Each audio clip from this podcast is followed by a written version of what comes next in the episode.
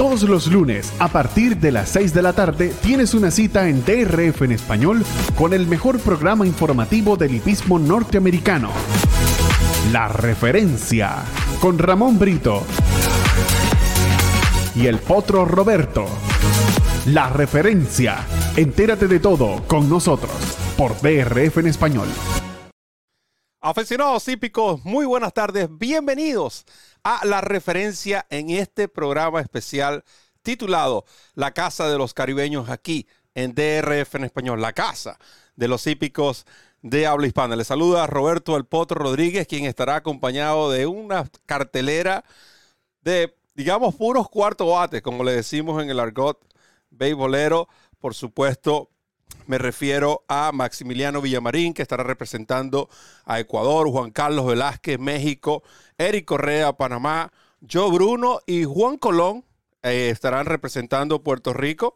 Robert Sánchez, República Dominicana, David García, Venezuela me estará acompañando también, como siempre, Ramón Brito en esta casa de los caribeños. Les recordamos que todo esto es por debido a la celebración de la Serie Hípica del Caribe del próximo 4 y 5 de, em, de este mes, del mes próximo mes, perdón, de diciembre en el hipódromo de Camarero en Puerto Rico. Las competencias se van a, repartir en tres y tres días. Tres días eh, en tres carreras el sábado, tres carreras el domingo, Copa Velocidad, Copa Dama del Caribe y Copa Confraternidad el día sábado, mientras que el domingo la Copa Invitacional de Importados, la Copa Lucky Cash y por supuesto la celebración del evento más importante como lo es el Clásico del Caribe. Países representados, Ecuador, México, Panamá, Puerto Rico, República, eh, República Dominicana y Venezuela, y todos esos países representados en la Serie Hípica del Caribe estarán representados hoy en este programa titulado Casa de los Caribeños, aquí en DRF en español. Nosotros vamos a aprovechar esta introducción, vamos a hacer nuestra primera pausa, porque ya cuando vengamos de regreso vamos a tener a Ramón Brito con nosotros y por supuesto al primer invitado, Maximiliano Villamarín, que está preparado desde Ecuador para traernos los pormenores de todo lo que es la representación de ese país en la Serie IPK del Caribe 2021, los días 4 y 5 de diciembre en Puerto Rico y donde el equipo de DRF en español estará presente y estén pendientes de este programa. No se separen, por favor, porque tenemos una muy buena noticia, por cierto, relacionada a la serie hípica del Caribe y DRF en español. Hacemos nuestra primera pausa y ya volvemos aquí en la Casa de los Caribeños, en DRF en español. Comienza a ganar con la nueva versión móvil del programa de carreras del Daily Racing Form, presentando en exclusiva las cifras de velocidad Bayer, selecciones y análisis de los expertos. Visita drf.com slash best y siente el poder del DRF en la palma de tu mano. DRF en español, la casa de los hípicos de habla hispana. El lugar donde encuentras noticias, pronósticos, programas en vivo y mucho más. Síguenos en nuestras redes sociales y disfruta con los campeones. Todos los lunes, a partir de las 6 de la tarde, tienes una cita en DRF en español con el mejor programa informativo del hipismo norteamericano. La referencia con Ramón Brito y el potro Roberto. La referencia. Entérate de todo con nosotros por DRF en español. Continuamos con la Casa de los Caribeños a través de DRF en español, la Casa de los Hípicos de Habla Hispana. Y hablando de la Casa de los Hípicos de Habla Hispana, yo no podía hacer este programa. Es lunes, es la referencia y tiene que estar con nosotros Ramón Brito. Bienvenido, Ramón, a este programa. Estoy, estoy muy emocionado. Yo ni siquiera quiero dirigir, dirigir esto. Yo quiero que hablen todos los participantes invitados en la noche de hoy. Claro que sí, esa es la idea. Eh, Roberto, un abrazo, un abrazo para Randy, como siempre en los controles, Randy Albornoz. Y un abrazo a todos los amigos que ya están en sintonía, los que se van incorporando poco a poco y los que van a ver el espacio en diferido. Todos nuestros programas quedan grabados y disponibles en nuestro canal de YouTube, el canal de DRF en español, la Casa de los Hípicos de Habla Hispana, la Casa de los Caribeños, es nuestra casa y por supuesto es su casa. De nuestra parte, bienvenidos a este programa súper especial.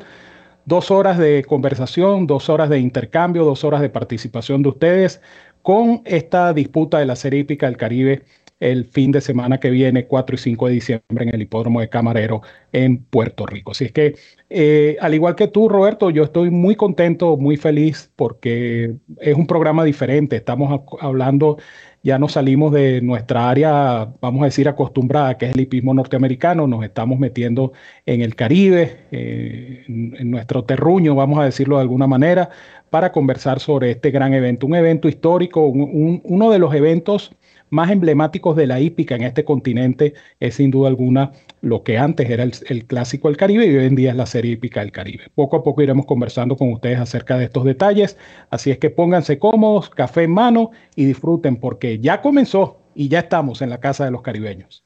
Hablando de café en mano, tuve que hacer una, invitación con, con, quizás con un soborno, ¿no? Incluido, porque invitando a Wolfen, al tío Wolf le dije, oye, tienes que ver el programa va a haber café. Ah, bueno, si va a haber café, yo voy a estar ahí en primera fila. Ya sabes que no puede faltar.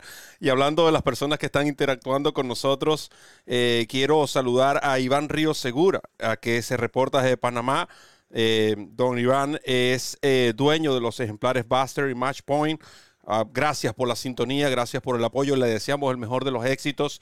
Y tiene un buen representante para hablar de sus caballos hoy. Yo creo que Eric Correa va a tocar ese tema más adelante en este programa, un programa que como todos saben llega a ustedes presentado por DRF Bets, la plataforma de apuestas del Daily Racing Form. Suscríbete a DRF Bets utilizando el código DOBO y duplica tu primer depósito hasta 250 dólares. Ciertas restricciones aplican. Para más información visita drf.com slash. Sin más preámbulos, vamos entonces a presentar a nuestro primer invitado, un invitado podemos decir, con el cual hemos tenido el privilegio de compartir en varias oportunidades. Eh, el hombre está representando a Ecuador, pero eh, su, no, es, no, es, realmente su nacionalidad de origen. Sin embargo, lo ha representado muy bien ¿no? en la hípica ecuatoriana. Me refiero a Maximiliano Villamarín. Eh, Maxi, creo que fue en la serie hípica del 2016, precisamente en Camarero, donde lo conocí y desde entonces hemos mantenido una, buena y bonita relación. Gracias Maxi por aceptar la invitación y por supuesto por compartir con nosotros y formar parte de esta casa de los caribeños. Bienvenido. Eh, bueno, gracias Randy, gracias Potro querido, gracias Ramón por la invitación. Eh, bueno, sí, se dio esa opción en el, precisamente en el Hipódromo Camarero de Puerto Rico en aquella oportunidad se sigue una, una linda amistad con el transcurso de los años. Por la invitación, por estar presente. No sin antes hacer la mención especial.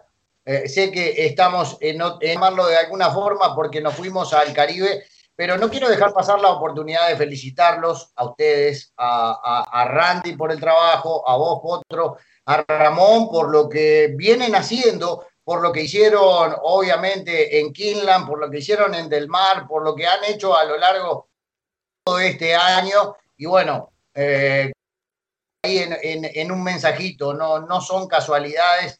Eh, la gente de DRF está marcando la diferencia y me alegro de todo corazón porque la verdad que se lo merece. Muchas gracias, Maxi. Gracias, por, por, esas palabras eh, tan bonitas y que sé que son palabras genuinas, ¿no? De un profesional a otro. Eh, Ramón. Maxi, eh, vamos a entrar entonces en materia. Eh, Ecuador es una hípica, vamos a decir, resurgente, ¿no? Porque la hípica ecuatoriana se ha venido desarrollando en los últimos años y ha sido interesante todo lo que han hecho allá en Ecuador. Y tienen un representante único en esta serie hípica del Caribe que es Velayo que va a participar en, la carrera más importante, por supuesto, que es el Clásico Internacional del Caribe. Háblanos primero un poco acerca de cómo ha sido ese desarrollo, cómo ha sido ese progreso de la hípica y de la cría en Ecuador. Y posteriormente, pues tus comentarios acerca de Velayo, eh, cómo viene Velayo a la carrera, cuál ha sido la campaña de Velayo, en fin, todo lo que nos puedas aportar acerca de este interesante participante. A ver, con relación a, la, con relación a la actividad, la actividad tiene una sola reunión a la semana.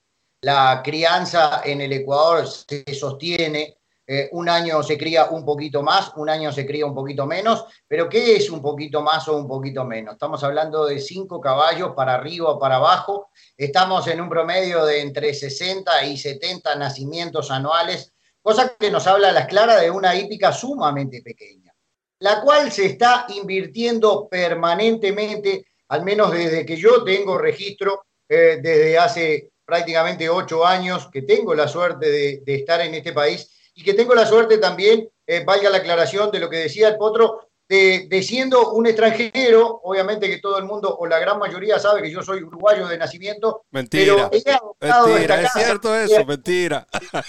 No, bueno, bueno he, adoptado, he adoptado esta casa, con todo orgullo digo que he adoptado esta bandera porque me han abierto las puertas desde el primer momento y, y bueno, tengo la oportunidad como medio de prensa, como comunicador, de representar a Ecuador, cosa que me enorgullece sobremanera.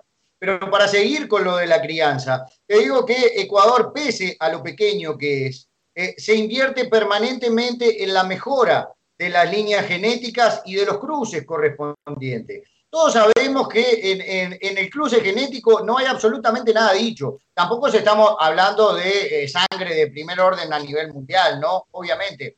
Pero se siguen las líneas y se ha adoptado, yo creo que con muy buen criterio, el tema de traer de repente o yeguas madres servidas de padrillos quizá no top, porque los criaderos o los aras grandes, al tener a un hermano de primera línea o a un potrillo de elite, bueno, se sabe que los hermanos de no tan excelente campaña bajan un poquito los costos y por ahí es donde se está eligiendo los servicios para la crianza de Ecuador. Sí, también se busca en el orden de, a medida que la economía lo va permitiendo, tratar de traer los mejores vientres servidos, ¿no? Pero por ahí pasa un poco y, bueno, después se va viendo. Yo creo que este año eh, tenemos una particularidad única porque la verdad que el caballo eh, sea nacido en Ecuador, pero haya eh, cumplido toda su campaña de pistas en otro país, en este caso en Panamá, en el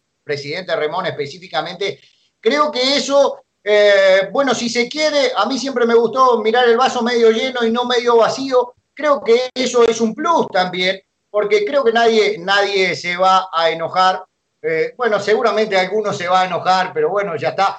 Eh, la hípica panameña también tiene su trayectoria. estamos hablando de un nivel profesional sin lugar a dudas, superior al de la humilde y pequeña ecuatoriana, y bueno, yo creo que ese plus de la crianza de Velayo, en este caso particular, porque recordamos que el caballo es nacido en el Aras Eva María de Ecuador, pero terminó de ser criado eh, em, en el Aras San Miguel de, de Panamá. Yo creo que eso lo ha ayudado bastante. Y si tenemos en cuenta que el caballo se ha medido con caballos extranjeros, yo creo que ese es otro plus a tener en cuenta para el caballo que va a representar a Ecuador, el caballo ecuatoriano. Porque todos sabemos que no es fácil para un potrillo correr ya contra caballos hechos, caballos ya y con caballos de otra clase de fogueo. Yo creo que Velayo no ha desentonado, caballo ganador de una, eh, ganó, como se dice por acá. Después, yo creo que ninguno, siendo muy optimista, le podía haber una chance real, una chance cierta a Velayo contra el lote que, que Velayo se enfrentaba. Yo creo que hoy por hoy, al verse las caras, yo siempre, yo siempre tengo eh, en mi memoria una frase como lo es Silvio Devoto haciendo la comparación eh, bueno, cuando hablábamos de dos añeros, tres añeros y cuatro añeros, es como que pongamos a jugar al fútbol un, muchacho de 20, 25 años contra uno de 13, de 14. Bueno, en relación a Velayo también, el caballo se ha medido ya contra caballos serios, contra caballos importados, y creo que eso puede llegar a ser un punto importante para la participación de Velayo en el Clásico Internacional del Caribe. Una historia, una historia por demás interesante, Maxi, porque eh, habla también del esfuerzo que se está haciendo en Ecuador por mejorar una industria, vamos a decir, incipiente, ¿verdad? Porque estamos hablando de menos de 100 nacimientos al año Eh, ¿cuántos, ¿Cuántos aras, cuántos criadores habrá más o menos? Y, tenemos eh, el ara Don Miguel, el ara Seba María, el ara Cotacachi y algún, algún propietario que cría de manera particular. No más, lo contamos con los dedos. Entonces, eh, esto, esto dice mucho del empeño y el esfuerzo que hay que apreciar y valorar, ¿no? Que se está haciendo en Ecuador. Porque no es fácil. Eh, la crianza de un ejemplar no es fácil. Eh, esta, esta suerte de no lo quiero llamar aventura, pero ciertamente termina siendo una aventura de llevar un caballo nacido en Ecuador a terminarse de criar en Panamá, a foguearse en Panamá y que ese caballo termine siendo el representante del país en, el Clásico Internacional del Caribe. Me parece una historia bien interesante y ojalá Maxi y, por el, yo diría que para beneplácito de la historia hípica caribeña, ojalá que Velayo tenga una actuación destacada este domingo en el Clásico Internacional del Caribe. Yo pienso que sí, obviamente eh, sacando la camiseta, que creo que cada uno la tiene puesta, eh, siendo objetivo, eh, yo creo que ese es un factor importante. La verdad, después de que el, caballo local, en este caso, el, más allá de que tenga más o menos opción, tiene la ventaja de la localía, porque no tiene que hacer el traslado, porque ya obviamente conoce la casa de repente algunos todavía, porque la mayoría, la mayoría no, o alguna parte de los caballos extranjeros van a traer su propia monta o van a tener jockeys que va a ser la primera vez que lo suban, jueves, viernes o, el, mismo sábado o un día antes de la carrera. Yo creo que eso es fundamental. Pero por lo que he podido averiguar, Velayo, después de salir la cuarentena, cosa que no la sufrió tanto como de repente en alguna oportunidad. No quiero decir que en esta serie hípica 2021 sea el caso, pero el caballo sufrió la cuarentena normal, pero la evolución de Velayo día a día no ha sido satisfactoria, sino ha sido sorprendente. Caballo, la verdad que se ve realmente muy bien en horas de la mañana. Yo, de todo corazón, espero y después ya quizá un poquito prematuro, eh, analizando un poquito que puede ser con la participación de cada uno de los caballos que hemos visto en sus respectivos hipódromos, yo creo que se puede llegar a prestar unos primeros parciales y Velayo, si bien tiene su posibilidad de correr adelante, si así la, carrera lo amerita, eh, yo creo que es un caballo que puede llegar a venir especulando en el desarrollo de carrera y le puede favorecer eso también. Gracias, Maxi. Y, no te vayas, porque entonces creo que ya tenemos con nosotros el próximo invitado, porque esto se trata, ¿no? Mezclarnos todos los caribeños en la Casa de los Hípicos de habla hispana de RF en español. en este momento puedo decir que hay cuatro nacionalidades representadas y todas las que vienen a, compartir con nosotros en este programa. Eh, pueden ver en pantalla a Juan Carlos Velázquez, eh, para aquellos que lo conocen, Juan Carlos está metido de lleno con lo que es la hípica mexicana. Eh, no lo conozco personalmente, sin embargo, pude eh, conversar vía telefónica y además viene, viene, viene recomendado nada más y nada menos que por Eric Correa. Así que si recomienda a Eric Correa, usted coloca el sello que ese es el hombre. Y queremos aprovechar primero para saludarte, Juan Carlos.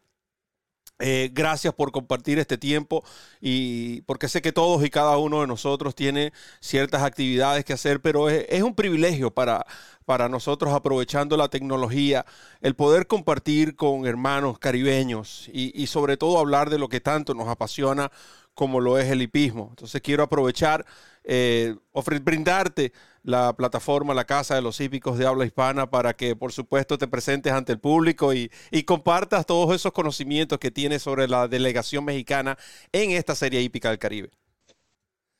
Bueno, eh, mucho gusto a todos y un, saludo a los que nos están observando. Y digo, para mí también es un gusto estar aquí con ustedes. Es este mi primera participación internacional a este nivel, ¿no? Entonces, hablar de la hípica mexicana con compañeros que son unos apasionados también me llena, me llena de orgullo. Juan Carlos, eh, de nuestra parte, por supuesto, bienvenido a la Casa de los Caribeños. Eh, como ya lo dijo Roberto y yo lo, te lo ratifico, para nosotros es un gusto compartir con todos ustedes eh, en este programa tan especial. Eh, las, preguntas van más o menos en el mismo tono de, las preguntas que le hice a, Maximiliano. Primero, el, estado actual o la situación actual de la cría en México y de la actividad hípica en México. Y segundo, pues obviamente eh, tus comentarios acerca de los varios representantes que tiene el país azteca en la serie hípica del Caribe. Claro que sí, Ramón. Mira, digo, no, no es eh, eh, noticia que en muchos países la crianza ha bajado, ¿no? ha disminuido mucho. En México es el caso que también hemos tenido menos cría eh, conforme van pasando los años. Aún así, creo que hemos tenido una calidad de ejemplares excepcional, ¿no? O sea, en los últimos años, México, por decirlo de alguna, de alguna manera, ha dominado la serie hípica desde que está en Miami, ¿no? Presentamos ejemplares como Jalajala, como Cuculcán, como Genovias, eh, ¿no? este, Sacamandú, Letrusca, ¿no? Que digo, fue hecha, nació en Kentucky, pero fue hecha por mexicanos, ¿no? Y nació con manos venezolanas, ¿no? Entonces, pues ahí se conjugan un, montón de, cosas, de experiencias. Entonces, eh, sí, evidentemente la cría ha bajado, pero aún así la calidad la, se sigue manteniendo en México, ¿no?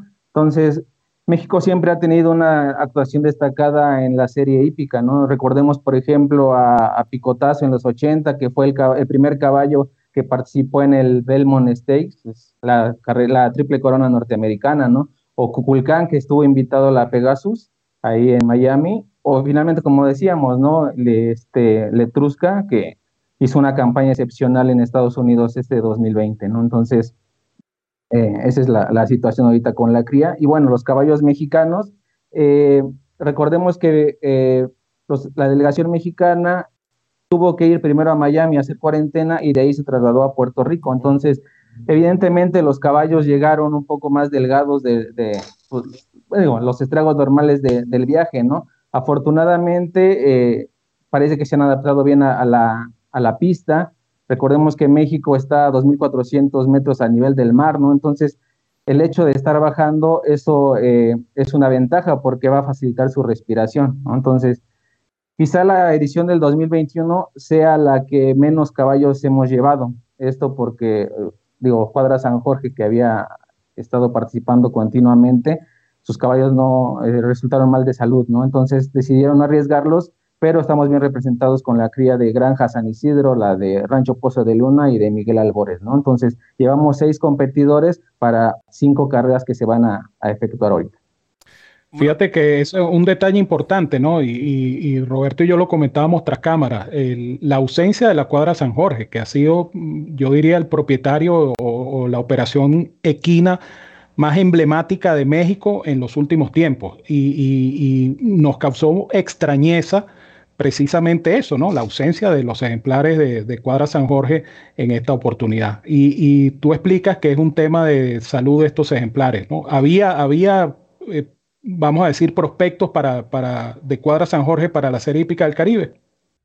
Sí, bien, como dices, Cuadra San Jorge siempre ha estado presente. De hecho, me parece que es de las cuadras que más triunfos han conseguido en la serie hípica con ocho.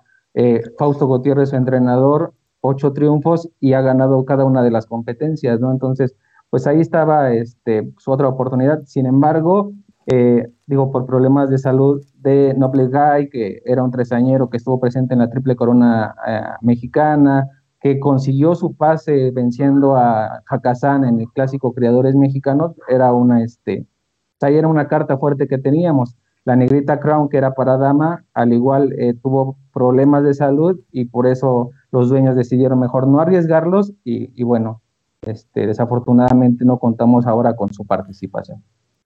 Quiero aprovechar para que Maxi, eh, que está en pantalla, primero, si tiene alguna pregunta para Juan Carlos, o si Juan Carlos tiene alguna pregunta para Maxi, porque de eso se trata, ¿no? Unirnos los caribeños en esta en tertulia acostumbrada de los hípicos de habla hispana de los días lunes.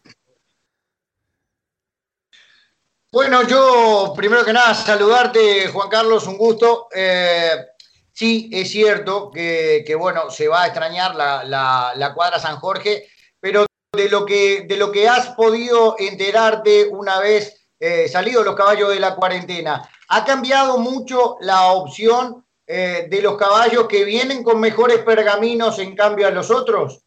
¿A qué me refiero? en eh, las principales opciones por cartilla, por antecedente, eh, se encuentran en la misma plenitud física que, que, se espera, ¿no? Que la evolución de todos, o hay algunos de los ejemplares que quizá no vienen con tan buenos antecedentes, pero se han adaptado mejor al viaje, han sentido menos la cuarentena y, realmente se ven mejor en la pista en horas de la mañana.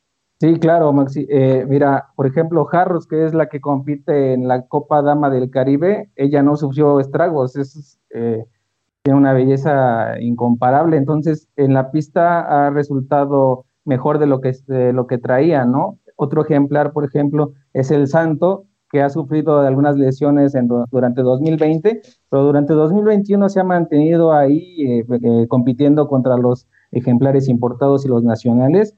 Y si te revisan los briseos, por ejemplo, eh, quizá más allá del tiempo, la manera en que lo hace es, es sensacional. Gracias. Claro, yo creo que, yo creo que de todos modos, perdón, Potro, yo creo que de todos modos, si bien hoy recién es lunes, yo creo que estos martes, miércoles, jueves y viernes, que creo que van a entrar a la cancha los caballos, de todo, ir siendo fundamental, falte lo poquito que falte, para, para unos más y para otros menos, porque seguramente habrá algunos que habrá que acelerar algunos trabajos, un galope un poquito, otros quizá eh, ya estén a tono y simplemente haya que mantenerlos. y después obviamente cuidarlo de cualquier clase de lesión. yo, antes, antes de hacerle una pregunta que le tengo a Juan Carlos, quiero aprovechar entonces, Ramón, para despedirnos de Maxi. Maxi, queremos agradecerte por tu tiempo, por tu participación. Juan Carlos se queda con nosotros, pero estamos seguros que eh, nos vamos a ver muy pronto. Ya tengo preparada la viajera, ya tú sabes cuál es. Está lista para, está lista para la fotografía. Así que, Maxi, muchísimas gracias. Eh, te deseo eh, todo lo mejor, por supuesto, en todo lo que estás haciendo y continúa con ese gran trabajo en la hípica ecuatoriana. Bueno, muchísimas gracias. El agradecimiento obviamente es mío eh, por estar presente, por la invitación una vez más. Y si Dios quiere, en dos o tres días nos estamos viendo. Un abrazo, Maxi, desde Venezuela. Saludos, Maxi, saludos. Saludos, Ramón, saludos, Juan Carlos. Buenas noches para todos. Me quedo sintonizando el programa como no puede ser de otra forma. Juan Carlos, yo quería hacerte una pregunta sobre la yegua Giovannina. Eh, según un compañero que, por cierto, está presente en el chat, Leonel Carrero, que ahora está eh, ejerciendo como entrenador en República Dominicana, me habló sobre esta yegua. Pero ¿quién mejor que tú para ampliarnos ¿no? Eh, lo que ha sido esa, esas actuaciones previas de esta yegua y su proyección para su intervención este fin de semana en la Serie Hípica del Caribe? Claro, mira, Giovanina es una fuera de serie aquí en el Hipódromo de las Américas desde dosañera, o sea, tiene, fue campeona dosañera, fue eh, campeona tresañera mexicana y ahorita seguramente será la yegua adulta, ¿no? O sea, no ha tenido rival en las Américas. En el hipódromo la, la conocemos como la reina de Sotelo, ¿no? Entonces, tiene eh, en su récord 11 clásicos, aquí el récord son 15, entonces así como va, seguramente lo va a sobrepasar.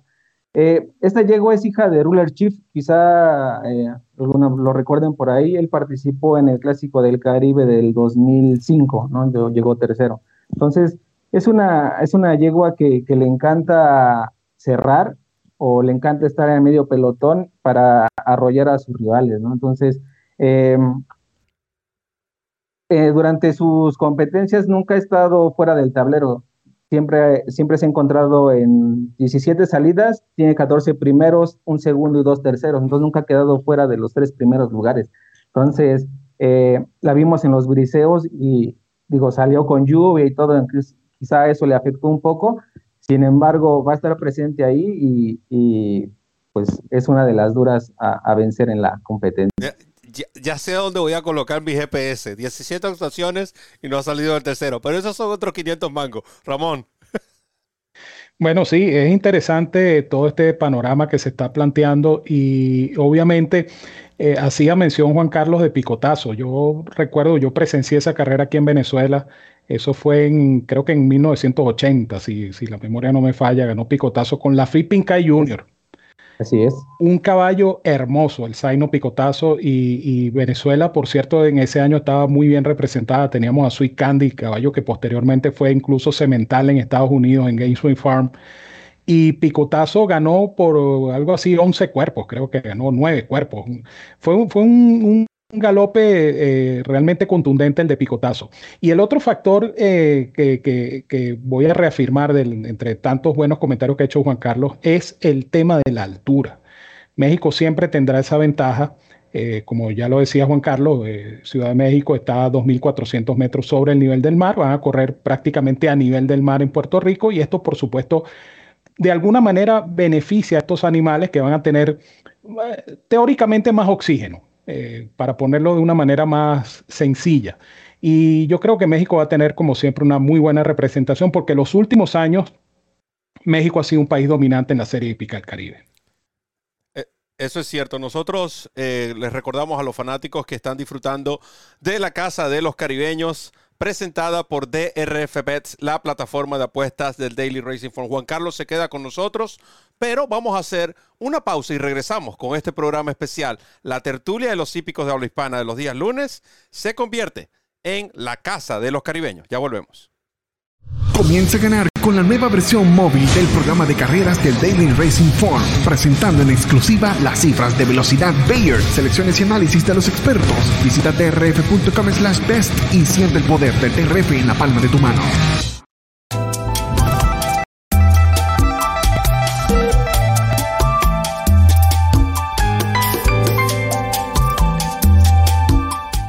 En la primera columna de la actuación del ejemplar aparecen especificados el día, el mes y el año de la carrera, seguidos de un número que representa el número de la carrera dentro de esa reunión.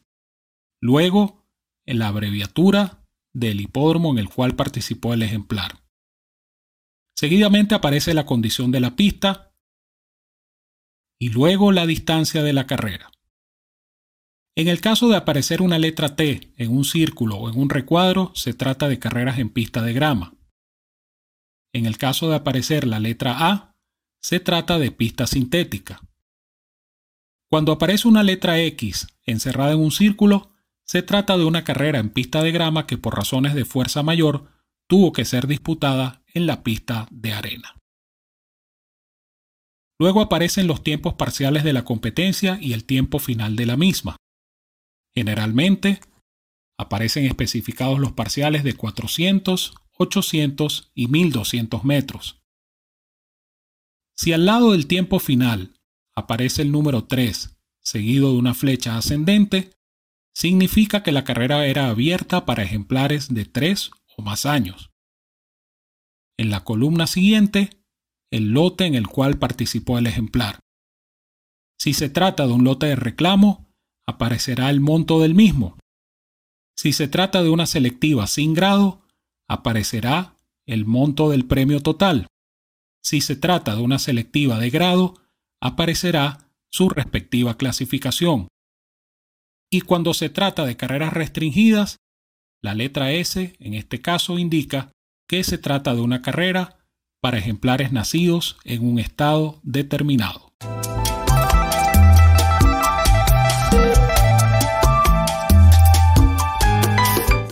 Continuamos con la casa de los caribeños a través de DRF en español. Nosotros los caribeños no podemos estar juntos ni off, ni en cámara, ni fuera de cámara, peor. Así que, pero bueno, esos son otros 500 mangos. Nosotros continuamos con este programa. Eh, gracias a Juan Carlos por eh, lo que ha sido su intervención. Hablábamos sobre la yegua Giovannina, que va a ser conducida, por cierto, por el mago José Luis Ortiz, quien barrió con la jornada de, carreras de grado en el cierre en Del Mar. Eh, dos ejemplares entrenados por Chad Brown. Es decir, lleva la monta de un jinete que llega caliente, ¿no? Pero también de los seis ejemplares, eh, tres ah, serán conducidos por Ricardo Santana Jr., eh, y, yo quiero que, tú me hables eh, sobre todo por, por ese representante que tienen en el Clásico del Caribe. La pronunciación es Hakasen, ¿esa es la pronunciación correcta? Así es, es Hakasan. Ok, gracias.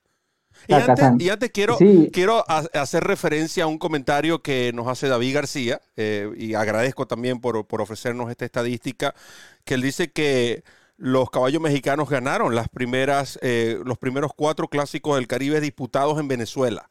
El 67, 71, 75 y 80.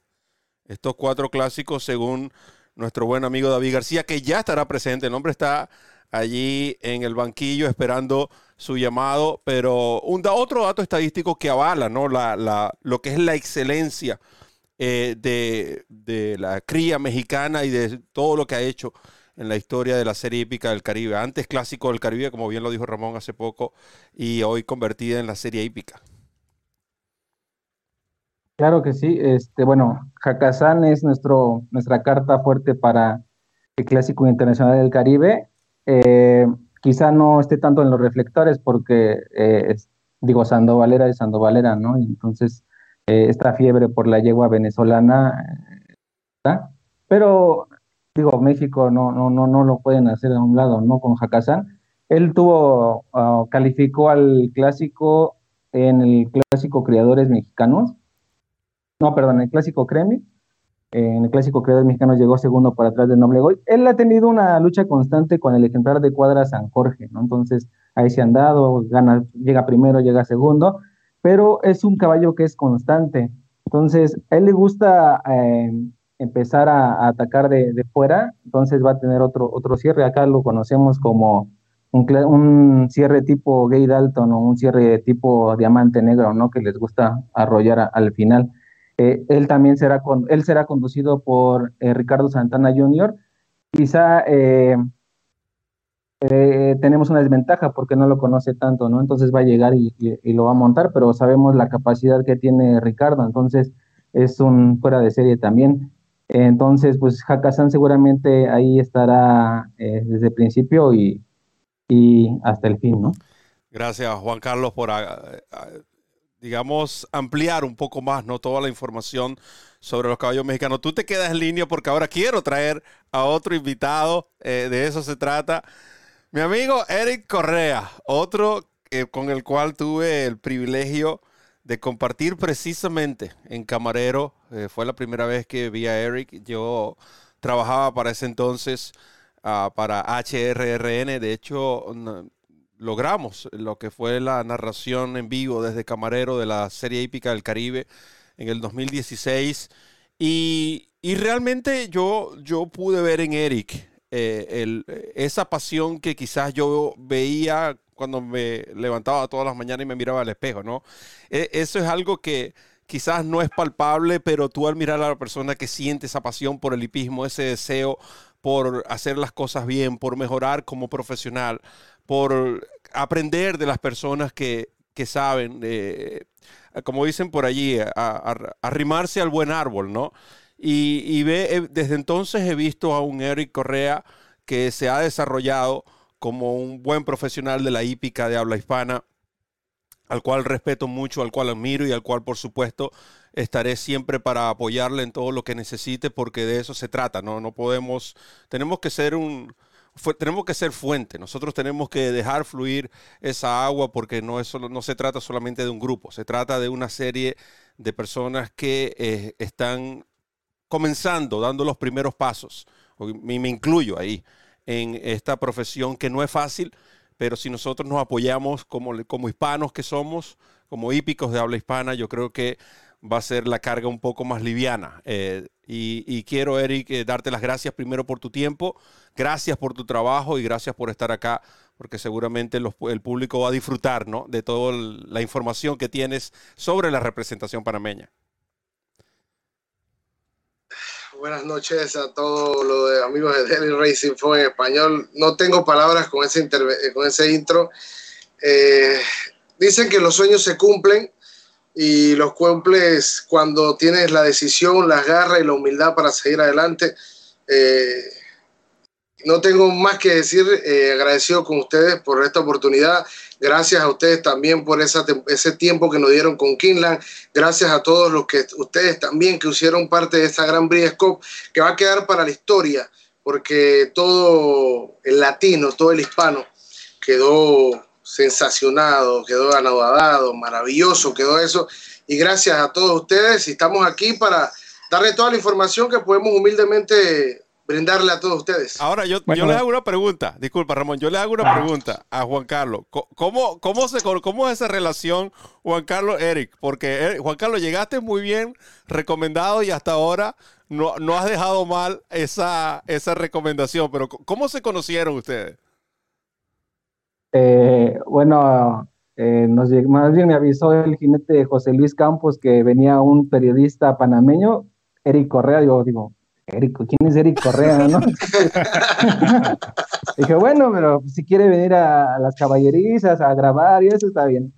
Entonces llegó, Eric se moría de frío a las 6 de la mañana cuando estábamos a 18 grados aquí en México, entonces dije, bueno, ya empezamos mal, ¿no? Pero este, y ahí uno fuimos a los tacos y eso fue suficiente para, para pues, volvernos amigos.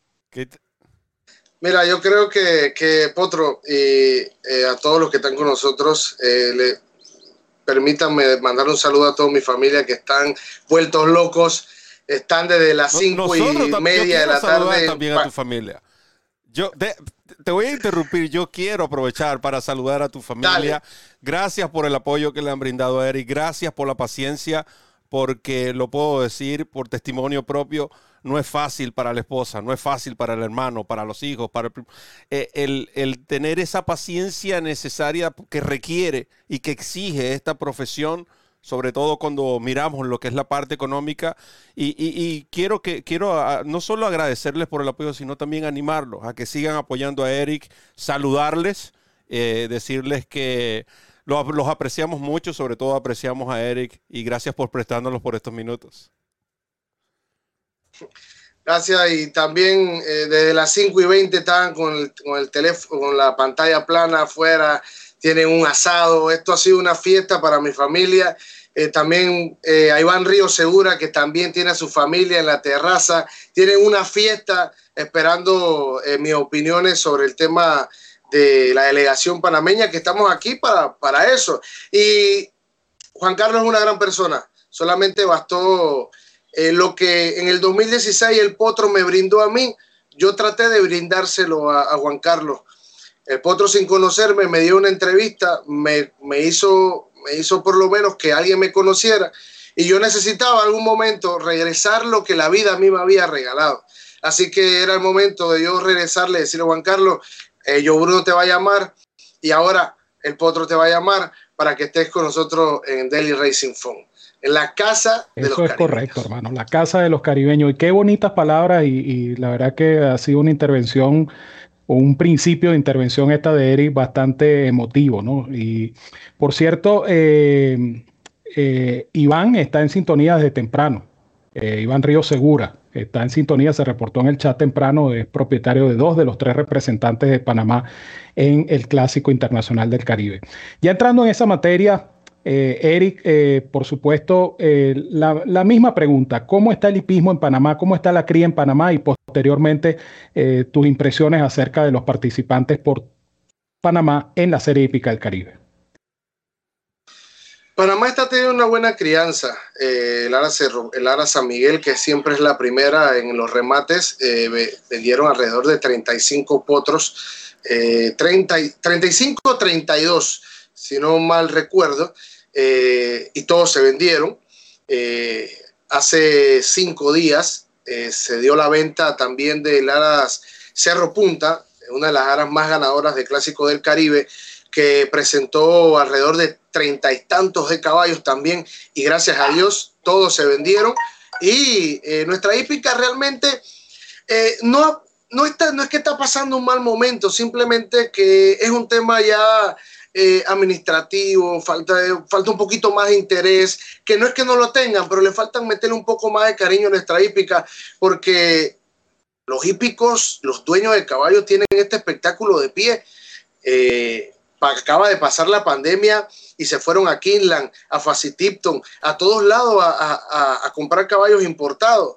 Por pandemia no hubo clasificatorias o, o hubo dos añeros corriendo eh, los clásicos de importados porque no hay, pero vieron nacionales, trajeron caballos corridos, caballos de Argentina, o sea, hay una inyección de caballos que están entrando. Eh, el mismo Iván Río Segura ha sido uno de los que más eh, ha metido el pecho, como se dice en el argo hípico, y no solo él, el doctor Fanilla, la familia Paz Rodríguez, que también tiene en Panamá, también tiene en Estados Unidos. Hace poco, yo Rosario debutó un caballo que llegó en la, cuarta posición en la segunda Churchill Down del día sábado, que es de la familia Paz Rodríguez. Con esto te digo de que la épica de Panamá eh, tiene que seguir cogiendo una mejor forma, pero nos falta un poquito más de nuestra empresa administradora que sé que lo van a hacer, sé que lo van a hacer porque ellos tienen el interés, por es cuestión que le den un poquito de velocidad al tema. Por otra parte, nuestra representación panameña eh, Ramón, Potro, Juan Carlos, yo no, yo, yo vuelvo y te digo, le doy gracias a Dios que pude eh, ver varias de las triples coronas, pero tienen que correr para ganarse a Panamá. Tienen que correr Potro, tienen que correr Ramón, Juan Carlos, todos los que están tienen que correr para ganarse a Panamá. Tenemos buena representación este año. Creo que donde estamos un poco cortos es en la carrera de la Dama del Caribe. Pero hay una yegua que ha venido evolucionando, su trainer le puso unos blinkers y eso le ha ayudado, pero de maravilla. Tengo que también que aclararte algo. Sale Zacarías Torchía en Buster y Marsh Point y él no es el entrenador. El entrenador es Alberto Paz Rodríguez. Es el entrenador de Buster y Marsh Point para que tengan ese apunte que ya conversé también antes de previo a, a este, este gran live eh, con Joe para que también sabiera que no era Zacarías Torchía. Zacarías Torchía fue su entrenador hasta que se culminó la triple corona y eh, el ingeniero Iván Ríos eh, decide dárselo a don Alberto Paz Rodríguez, que conocemos quién es este gran entrenador. Amigo de nosotros. claro, Alberto, don Alberto Paz Rodríguez, que por cierto es uno de los más ganadores, ¿no? En lo que es la, de la historia. De, de hecho, el entrenador más ganador, ¿no? Con, con 11. 11 triunfos en la Serie Hípica del Caribe. Quiero aprovechar este momento entonces para que sea Eric quien despida a Juan Carlos, ya que existe la relación, no sin antes, Juan Carlos, quiero agradecerte por tu tiempo, gracias por haber compartido parte de, ese conocimiento. Espero que haya sido de provecho también para los fanáticos que han estado interactuando en el chat, para aquellos que van a ver este programa y por supuesto, esta la puerta de esta casa no se cierra para los hípicos de Avispana, por demás está decirte que queda abierta para ti muchas gracias a todos ustedes por, por abrirme las puertas, por dejarme hablar un poco sobre la hípica mexicana. Y bueno, este, la próxima serie hípica será seguramente una fiesta. Y es lo, es lo bonito de, de las carreras, ¿no? Que nadie sabe quién va a ganar. Es la gloriosa incertidumbre del TOF, como decía Fernando Sabater. Y bueno, pues yo, yo me despido y así como me despido en, otro, en mis cápsulas, nos vemos en la línea de meta. Nos vemos en la línea de metra, Juan Carlos. Un abrazo hasta la Ciudad de México. Hasta luego. Ahora, ahora continuando con, con Eric, y, es interesante que tú mencionas todos esos detalles, ¿no? Y esos cambios de última hora, porque esa es una de las razones principales que estamos haciendo este programa, más allá de conocernos, más allá de, de interactuar con, con, los que saben. Porque yo le decía, yo le decía a Ramón, Ramón, yo estoy tan emocionado por este programa que yo quiero sentarme y darme banquete con toda la información que nos van a ofrecer, porque yo no tengo ni más mínima idea. Eh, uno que otro nombre que han sonado, pero ustedes son los que tienen el conocimiento, ustedes son los que siguen a estos caballos de cerca. Entonces decidimos que quién es mejores que ustedes para que sean los que eh, hablen con los hípicos de habla hispana aquí en la Casa de los Caribeños. Hay un ejemplar del cual te quería, y tú lo mencionaste hace poco, eh, específicamente corre en el Caribe, ¿no? Y es March Point, el cual conducirá a Luis Sáez. Eh, eh, ¿Puedes hablarme un poco de ese ejemplar? Sí, claro. March Point es un caballo que ha venido de menos a mucho más. este caballo era un caballo de mucha velocidad el jinete, los entrenadores, su propietario, siempre pensaron en la triple corona para él. Era un caballo que te pasaba fácilmente 21, 22 trabajando y ahora eh, le cambiaron todo el estilo para la triple corona. Él venía ya en un, en un performance muy alto. y él se gana por más de 10 cuerpos la primera gema de la triple corona. Y ese día, me acuerdo, como si fuera ayer, yo le decía a Iván, si Marpoy no le mete la recta a este lote, yo no sé nada de esto. Y pasó tal cual como sucedió, y Iván Ríos se, se echaba a reír porque decía, ¿cómo, no, ¿cómo puede ser eso? Y Marpoy le ganó en ese momento a Buster, que llegó en la segunda posición, y a Dugan. Pero Dugan en ese momento estaba un 50% de su performance, un 60%, porque este caballo estuvo al borde de la muerte. Eh, pues cayó un virus en Panamá que le decimos el virus fantasma, porque nunca nos dimos cuenta qué fue lo que realmente sucedió, Potro. Y todos los caballos caían enfermos, algunos eh, llegaron a morir en el camino, pero Dugan soportó. Los caballos no hablan. Mars Point va a la segunda gema, confrontó un problema, eh, grave el problema. Con todo y eso, el caballo rinde una gran carrera. Buster se gana la carrera porque mira como te digo, las carreras, los caballos no hablan. Buster para ese día, yo entrevistaba a Tiel Jaén para ese evento y me decía, Eri, si este caballo no gana, yo me retiro de la hípica. A Diel Jaén me decía eso. Yo decía, wow, tan profundo eso. Me decía, si él, no, si él pierde, yo me retiro de esto. Y ese día se dio que Buster le ganó a Dugan. Mark Point llegó en la cuarta posición en, ese, en esa segunda gema de la triple corona donde eso fue un boom porque bajaron a Baster y quedó ganando Dugan por descalificación. Pasamos a la última gema. En la última gema, Matchboy estaba al 80%. Él no estaba al 100, pero estaba más recuperado que en la segunda gema. Buster estaba pasando por unos temitas, las cuales no terminaron de ajustar porque el tiempo no le dio. Y se mandan esta carrera peleando desde los 400 hasta la meta. Marpoy vende cara a su derrota. Buster, como te dije, no llegó a tiempo, no pudieron, no pudieron terminar de ajustar y Buster queda llegando tercero, pero a un cuerpo de los que de Dugan y Match Point que ganaron, ¿no? Y ganan bastante ahora con, con la pista y con el pay de la carrera. interesante, interesante, Roberto. Sí, no, y, en el caso, en el caso tú mencionabas a Dugan y es otro caballo que en estos par de minutos que nos queda quiero aprovechar también para que hables antes de que Ramón también quizás tenga una pregunta, pero eh, me llama la atención, ¿no? Que estos dos caballos que mencionas eh, serán conducidos uno por, primero en el caso de March Point, por Luisa y Dugan, por Irat Ortiz. Y pregunto por Dugan porque es uno de los ejemplares que he visto en la pista, eh, gracias a los videos, por cierto, y a todo el material que ha producido el equipo de eh, Camarero, encabezado por Joe Bruno, eh, a quien, por cierto, vamos a tener dentro de poco en, el programa. Exactamente. y, y maestro se ha visto muy bien este caballo. Por eso, ¿quién mejor que tú para que, y ya que expresabas, ¿no? Sobre todo lo que es sobre este ejemplar, Ramón. Sí, efectivamente. Y, la, pregunta que iba a hacer era acerca de las yeguas, ¿no? Porque hay tres yeguas que van a correr en la Copa Dama del Caribe. Es una carrera que siempre es interesante y, quería eh, escuchar tu opinión, Eric, acerca de estas tres eh, representantes panameñas. Bullet Pro y Dol Garden han hecho una novela de guerra campal donde Bullet Pro, eh, Dol Garden le ganó en la última gema a ella eh, donde Gardner llegó segunda, Bullet Pro llegó en la sexta posición. Después en carreras preparatorias, Bullet Pro tomó venganza y le ganó dos o tres seguidas, eh, donde, donde realmente Dolgarden no, no supo qué pasó. Le pasó Bullet Pro por encima. En ese momento la montaba Lorenzo Lescano.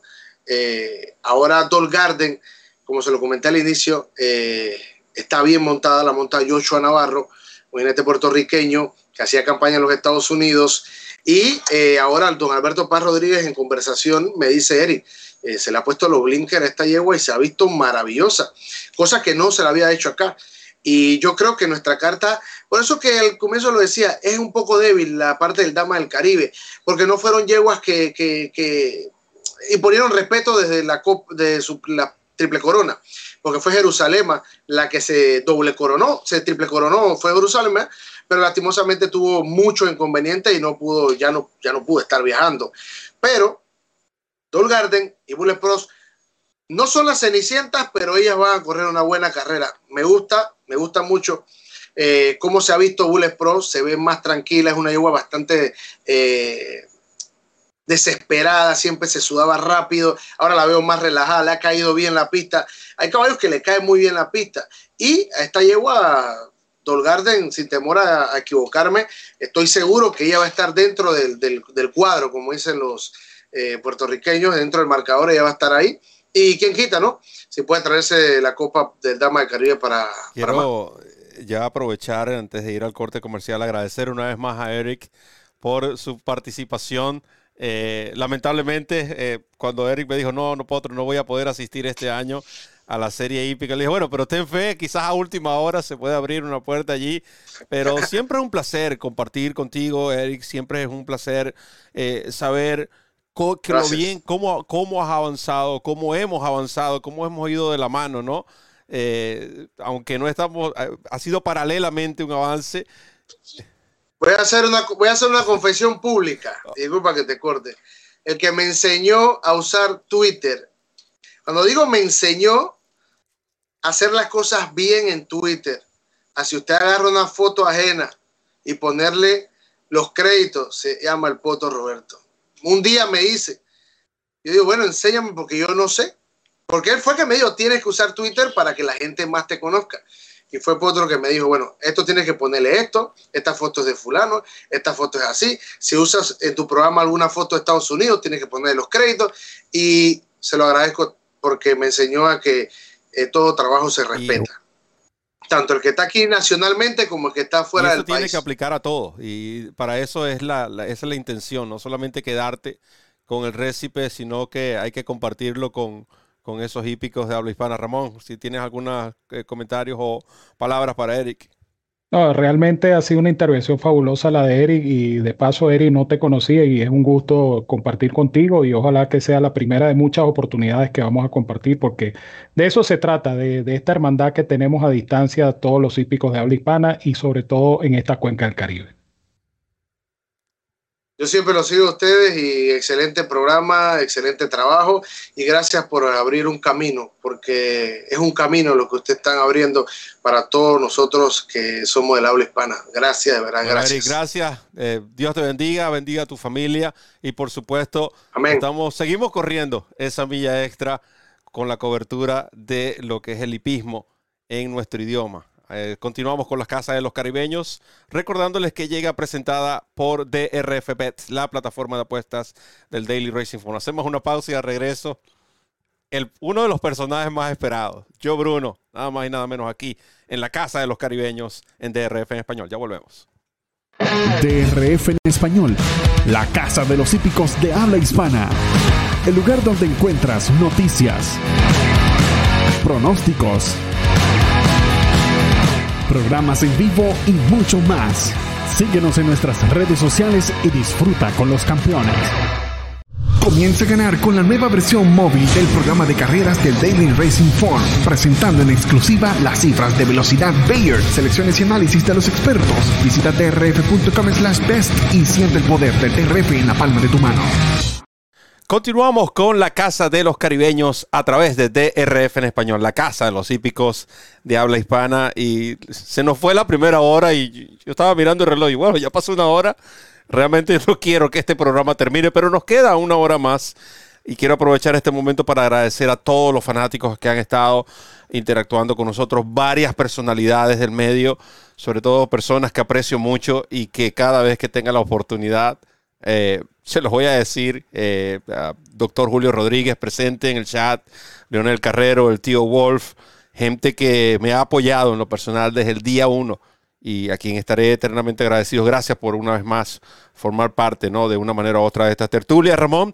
Y llega un momento bastante especial porque en lo personal es alguien a quien yo le tengo mucho respeto profesionalmente. Eh, yo, para muchos, no solo para el Poto Roberto, para muchos, es un ejemplo a seguir, alguien que ha entregado eh, prácticamente lo que es su vida ¿no? profesional a este hermoso deporte y alguien bastante respetado, sobre todo en la isla, en Puerto Rico y, entre los hípicos de habla hispana, como pudieron ver de Eric y de cualquier otro, ¿no? Que se haya tropezado con la persona de Joe Bruno.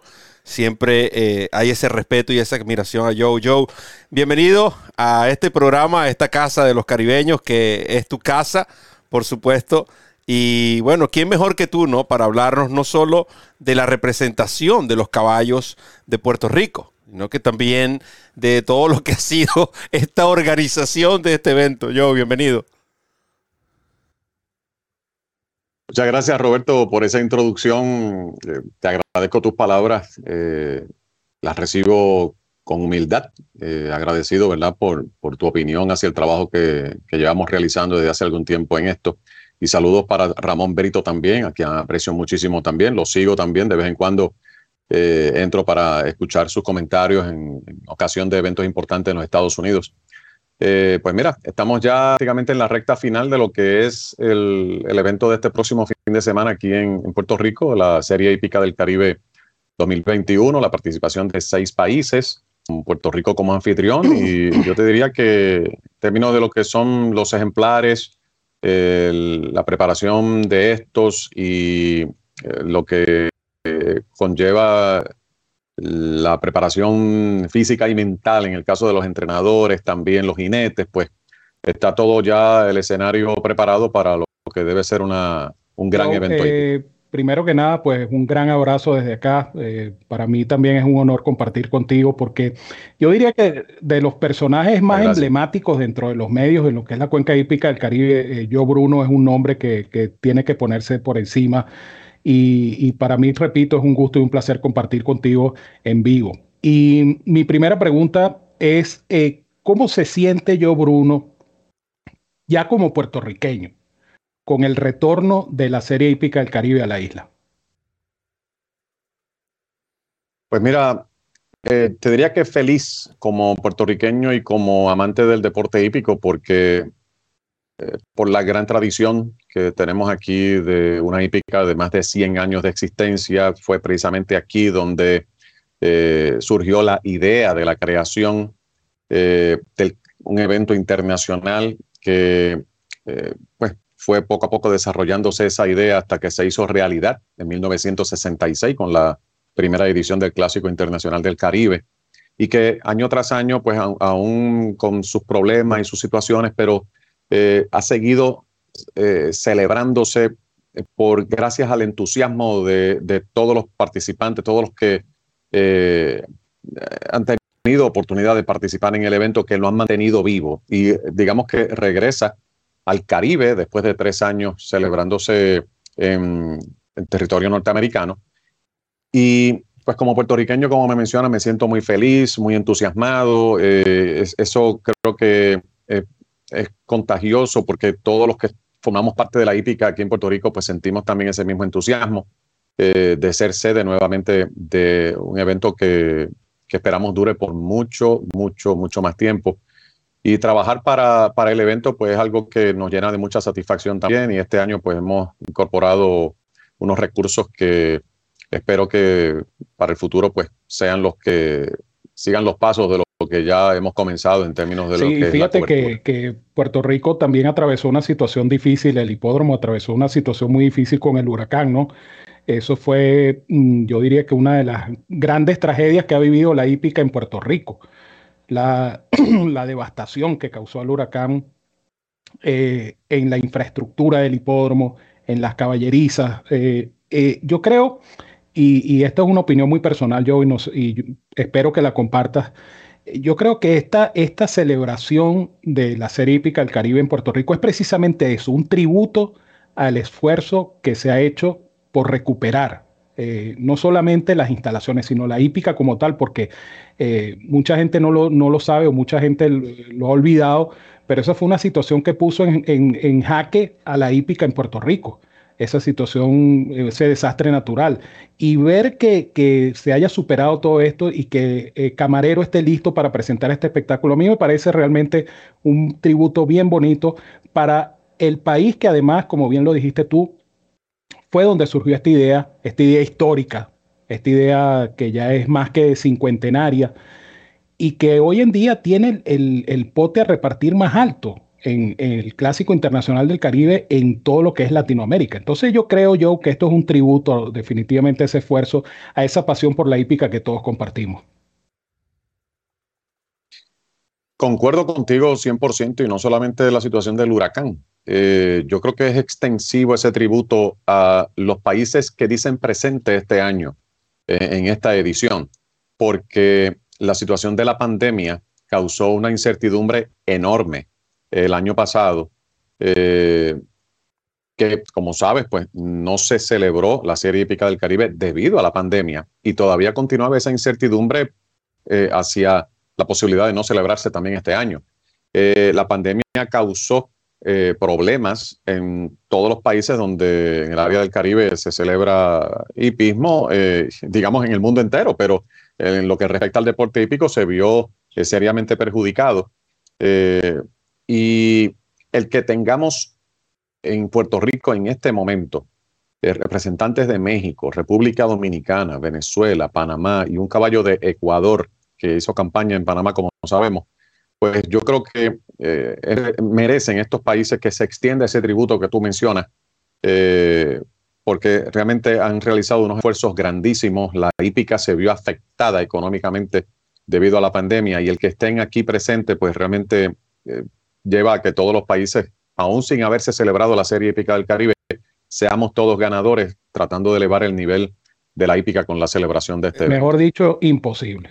Exactamente, esa era la, frase, mejor dicho, imposible, porque de eso se trata, una celebración caribeña, más allá del ejemplar eh, representante de X país cruce la meta en el primer lugar, es una, ya solamente el hecho de estar allí, de estar participando, de ver este evento eh, celebrarse en un hipódromo del Caribe, eh, regresar después de un año de pandemia, lo que tú mencionabas, Ramón, la celebración en Camarero después de todo ese daño que causó el huracán, ya es un triunfo, realmente. Yo estoy muy emocionado, les soy honesto, por lo que va a ocurrir eh, el fin de semana en Camarero y por supuesto no puedo esperar, ¿no? estar presente allí compartir con todos estos colegas eh, Joe, ya entrando en, materia de lo que son los ejemplares, creo que hasta el momento, según el último listado, 24 representantes tiene Puerto Rico y, es muy difícil hablar de todos. Primero, no tenemos el tiempo, además, pero sería bueno que, tú nos que tú comentaras ¿no? sobre esos ejemplares eh, de los cuales tuvo, según tu opinión, desde el punto de vista de handicapping, tienen mayor opción a la victoria, pero también de otros ejemplares de los cuales tengas algún otro tipo de información no necesariamente inclinada hacia el handicapping, sino también de, por supuesto, de su estado de salud, de ejercicios, eh, conexiones ganadoras en el evento, etcétera.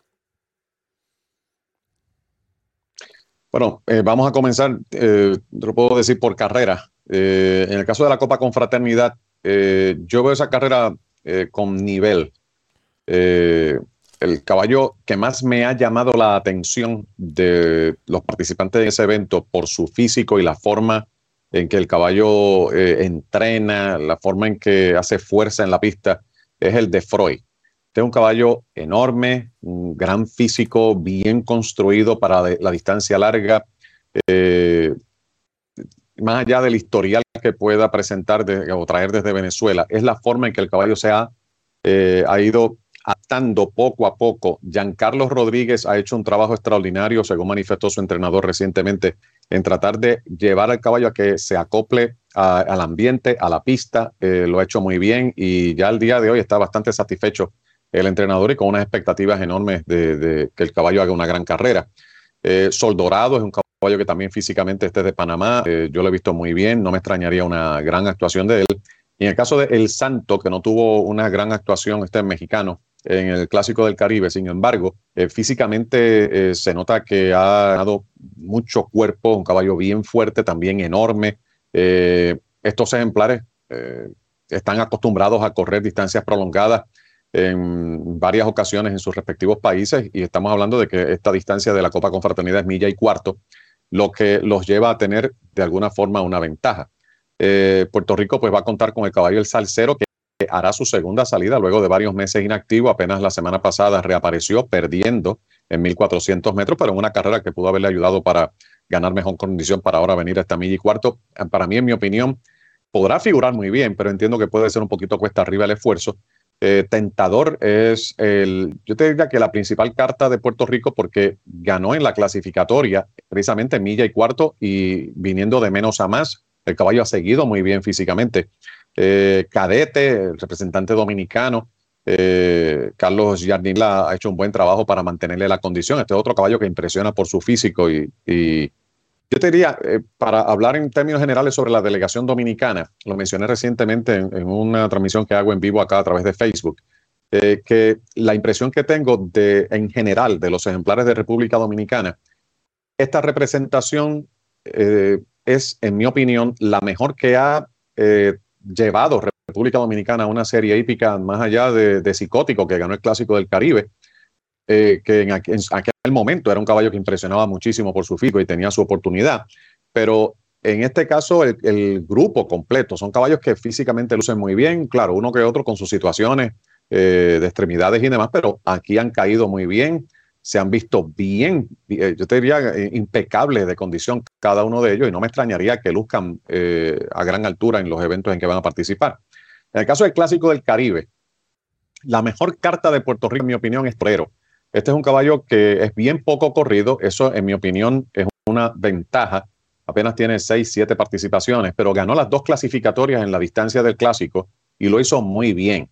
Eh, yo creo que no hemos visto todavía la mejor carrera que, que, pueda hacer este ejemplar, porque las carreras de clasificación, él la ganó de manera cómoda, eh, tiempos de 1.54, que pues para el Clásico del Caribe pues puede ser eh, algo bien ajustado, pero debo ser, debo separar lo que es el corazón de lo que es la razón. Yo creo que Sandovalera, el briseo que hizo el pasado sábado ya deja claro de que esta yegua debe ser la favorita del Clásico del Caribe, eh, trayendo el historial brillante que presenta desde Venezuela.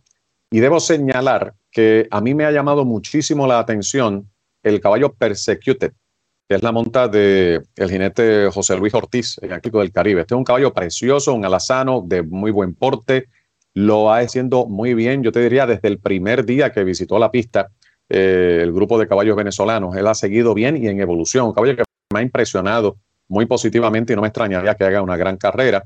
José Ortiz, de hecho, buscando su primer triunfo en el Clásico del Caribe. Y el caballo panameño Dugan. Dugan el otro día hizo lo que llaman un alargado. El caballo galopó fuerte, se vio eh, trabajando muy bien, salió bien de ese trabajo y entiendo que puede hacer muy buen papel. Eh, en el caso, por ejemplo, de la Copa Dama del Caribe, Puerto Rico presenta una potranca que ha estado, eh, ha, cambiado de manera muy positiva desde que le añadieron unas gringolas y se trata de Sommer PR. Esta potranca derrotó a Temporera, que hasta la carrera clasificatoria era la principal carta de Puerto Rico en la Copa Dama del Caribe y Sommer PR la derrotó en una llegada de fotografía. Pero es porque ha evolucionado tanto esta eh, potranca Sommer PR con el uso de las gringolas que no nos debe extrañar que haga un gran papel en esta carrera. Puerto Rico creo que está bien representado ahí.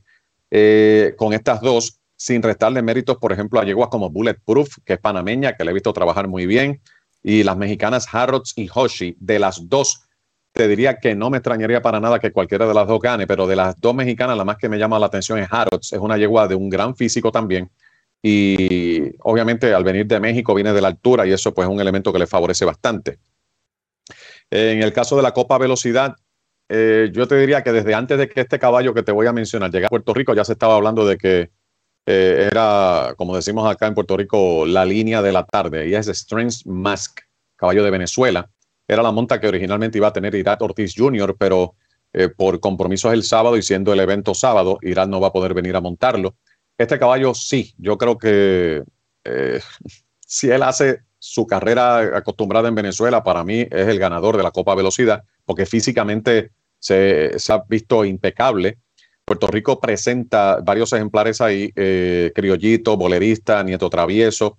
Los tres son ejemplares que pueden hacer un gran papel. Criollito es un caballo sumamente veloz. Eh, con el jinete Edwin Castro ha tenido excelentes salidas, eh, arrancadas me refiero, unas grandes reacciones a la salida y ese es su principal factor a favor, la salida que este caballo pueda tener, y un caballo muy ligero. Yo creo que debe hacer un buen papel ahí.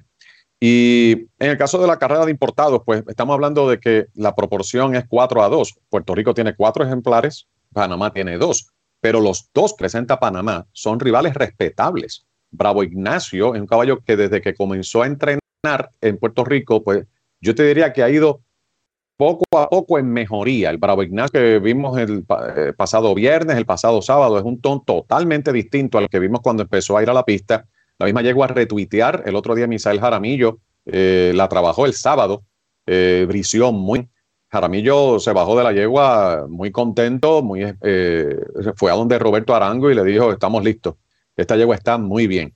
Así que no me extrañaría que hagan una gran carrera un Puerto Rico teniendo cuatro ejemplares ahí y de los ejemplares de Puerto Rico, yo te diría que cualquiera de los cuatro puede ganar. Los cuatro están en una gran condición. La principal carta es Walk Off, que tiene récord de pista reciente en distancia de una milla, pero hay caballo que, del que se esperaba una gran demostración en su más reciente, no la pudo hacer en la carrera como sustituto y se trata de un caballo que se llama Thirst for Life, eh, que ha estado trabajando muy bien y se, le han hecho unos cambios en el equipo, el entrenador también tiene mucho entusiasmo y no extrañaría que haga un buen papel. Y en el caso de la Copa Loki Cash, eh, me perdonan los amigos de Puerto Rico, pero yo creo que la yegua mexicana Giovanina, que trae un gran historial desde México, físicamente luce impecable, es una yegua enorme que para la distancia eh, realmente eh, entiendo que no debería tener ningún tipo de inconveniente. Puerto Rico está bien representado también con una yegua como consultora que ha sido que es campeona, que ha sido dominante de las representantes de Puerto Rico. Te diría que en calidad es la mejor y es la que posiblemente sea de las favoritas de la prueba junto a Giovanina. Pero yo creo que Giovanina realmente ahí eh, es una rival muy dura y me parece que vamos a tener que batallar bastante para poderla vencer. Joe, eh, ¿dónde las personas pueden disfrutar de la serie hípica del Caribe? ¿A través de cuáles son los canales oficiales de, para poder disfrutar de la serie hípica del Caribe? Bueno, eh, Hipódromo Camarero eh, hace su transmisión a través de youtube.com eh, por Hipódromo Camarero en, YouTube. acá en Puerto Rico, pues a través del canal 5 es ABC5 y sus estaciones también 5.4, 5.0. en radio WQBS 870 AM en Puerto Rico, pero básicamente a nivel internacional la transmisión saldrá a través de youtube.com y también a través de eh, una señal de satélite eh, que es más dirigida a los diferentes hipódromos que puedan presentar la carrera vía satélite. Lo pudieran hacer a través de youtube.com, pero ya las de nada fueron eh, ofrecidas a, todos los hipódromos y es una información que realmente compete a, los hipódromos que puedan captar esa señal satelital. Y obviamente, déjame, déjame decirlo, a través de drf.com también, eh, youtube.com porque queríamos aprovechar y darla también la noticia. Hoy acordamos con el hipódromo de Camarero, gracias también a la intervención de Joe. Usted podrá disfrutar de la serie hípica del Caribe también por drfenespañol.com. La transmisión de Camarero, allí usted va a disfrutar tanto la misma transmisión que está en el canal de YouTube de Camarero, es la misma que va a haber en DRF en español. Sin embargo, nosotros hemos ofrecido nuestra plataforma para ampliar lo que es la cobertura. Y otros fanáticos que quizás no están acostumbrados a lo que es eh, ver el canal de Camarero, pero sí a DRF en español, tengan la oportunidad de disfrutar de esta transmisión. Todas las competencias, desde que arranca hasta que termina, eso va a estar allí en DRF en español para los hípicos de habla hispana. Gracias Joe, gracias Alberto también por, por esa intervención y por apoyarnos en, lo que será eh, la transmisión, bueno, de ustedes a través también de nuestra plataforma. Simplemente nos, nos arribamos allí para que más hípicos de habla hispana disfruten de esta transmisión. Eh, Joe, antes de darle el pase a Ramón para la despedida, quiero agradecerte enormemente, primero por tu tiempo, Segundo, por el gran trabajo. Quiero felicitarte públicamente por ese trabajo que has hecho en cuanto a, que es mantenernos a los medios de comunicación al tanto de cada detalle, de cada foto, cada ejemplar que participa, eh, todos los pormenores de este evento, Joe, tú y, y sé que hay un equipo detrás de ti, ¿no? Que te ha apoyado en todo esto. Te felicito. Continúen adelante. Sabes que acá además de una persona que te admira y te respeta, tienes un amigo que siempre va a estar dispuesto para compartir contigo tanto a nivel profesional como a nivel personal. Gracias, Joe, por, tu tiempo y seguramente Ramón tiene eh, palabras para ti. Bueno, eh, si digo que valoro y aprecio la intervención de hoy de Joe, me quedo corto porque ha sido muy completa, ha sido muy ilustrativa y sobre todo ha sido muy objetiva, porque como bien lo dijo Joe, eh, separando el corazón de la razón, es lo que se ve en la pista, es, lo que puede ocurrir, aunque en carreras de caballo no hay nada escrito cuando estén en, la gatera, en el aparato de partida, pues todos tienen la misma oportunidad. Un millón de gracias yo por tu trabajo, porque así como lo dice Roberto, así lo, manifiesto yo, lo valoramos muchísimo. Y desde acá te deseamos, no solamente a ti, sino a todo el comité organizador de la Serie Hípica del Caribe, el mayor de los éxitos, que sea un triunfo rotundo para la hípica caribeña y como bien tú lo dijiste, que este evento se mantenga en el tiempo, porque es quizá uno de los pocos hilos que une al continente en cuanto a hípica se refiere.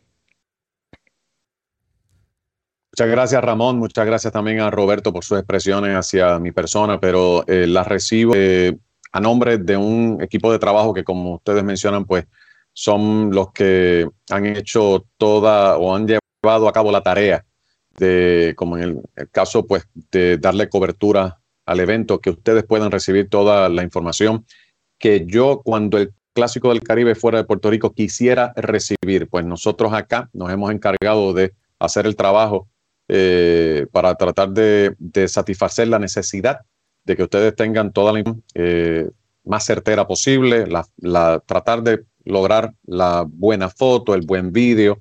Eh, y detrás de, este servidor, que humildemente lo digo, hay un equipo de trabajo bastante grande. La producción televisiva de la transmisión de las carreras eh, aquí ha hecho un gran esfuerzo también para grabar los trabajos matinales de los ejemplares. Yo tengo un, amigo que se llama Emanuel Márquez, que ha hecho un trabajo extraordinario, superando las expectativas, haciendo entrevistas. Tuvo la oportunidad de entrevistar a Emisael Jaramillo, entre otros, y ha hecho realmente una gran labor y lo destaco en este momento.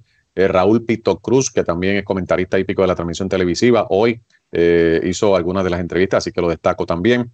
Y todo pues eh, aunando esfuerzos para, eh, de alguna manera, pues elevar el nivel de lo que es estos eventos de la Serie Hípica del Caribe y que sepa el mundo que este próximo fin de semana se va a celebrar aquí un evento de gran envergadura a nivel del deporte hípico. Así que gracias a... gracias, Joe. Gracias, Joe. Mientras creo que hay un problema ahí de conectividad. Pero bueno, ya cerrando eh, con Joe, nosotros queremos aprovechar de despedirlo. Nosotros queremos recordarles que están disfrutando de este programa presentado por DRF Bet. Falta todavía, todavía tenemos media hora de programa todavía, vienen invitados y usted está disfrutando aquí en DRF en español, la casa de los hípicos de Olipana. Ya volvemos. Comienza a ganar con la nueva versión móvil del programa de carreras del Daily Racing Form, presentando en exclusiva las cifras de velocidad Bayer, selecciones y análisis de los expertos. Visita trf.com slash best y siente el poder del TRF en la palma de tu mano.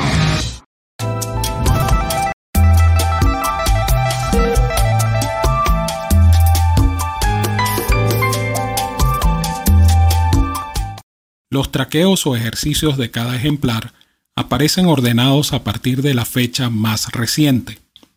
En cada uno de ellos se muestra la fecha del ejercicio, el hipódromo o centro de entrenamiento donde se realizó, la distancia del ejercicio, la condición de la pista y el tiempo empleado por el ejemplar.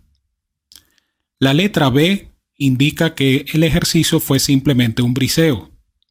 Si al lado de la letra B aparece una letra G minúscula, esto indica que el ejercicio fue desde el aparato de partidas.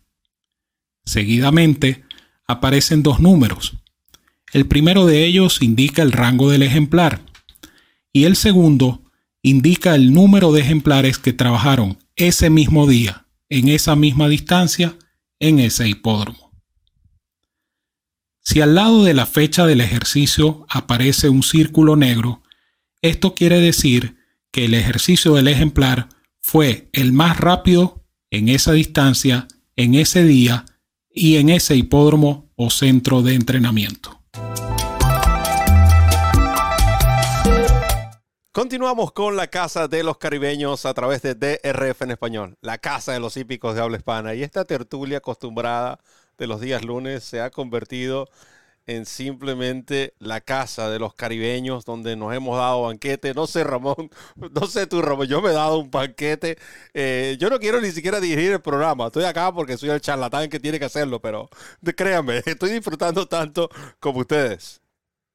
Hoy ha sido un programa eh, excelente eh, y era lo que justamente lo que queríamos hacer, ofrecer esa visión de cada uno de nuestros colegas de los diferentes países de la cuenca del Caribe.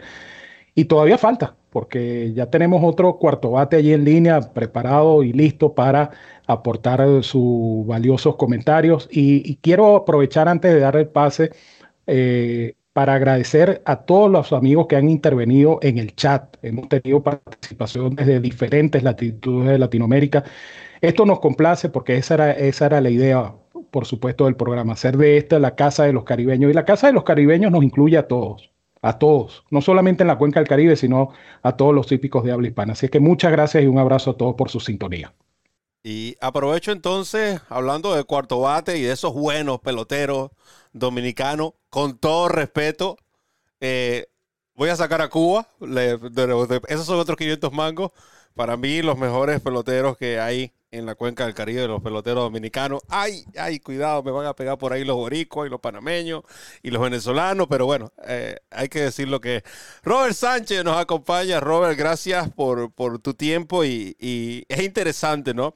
Porque yo converso con Leo Guerrero eh, perdón, no, Leo Guerrero. Escúchame a mí, eh, Dios lo guarde, Dios lo tenga en la gloria. Leo Gran, eh, por cierto, hablando de la casa de los caribeños, hablando de, profesionales del medio, ¿no? Se nos fue uno de los grandes, se nos fue Leo.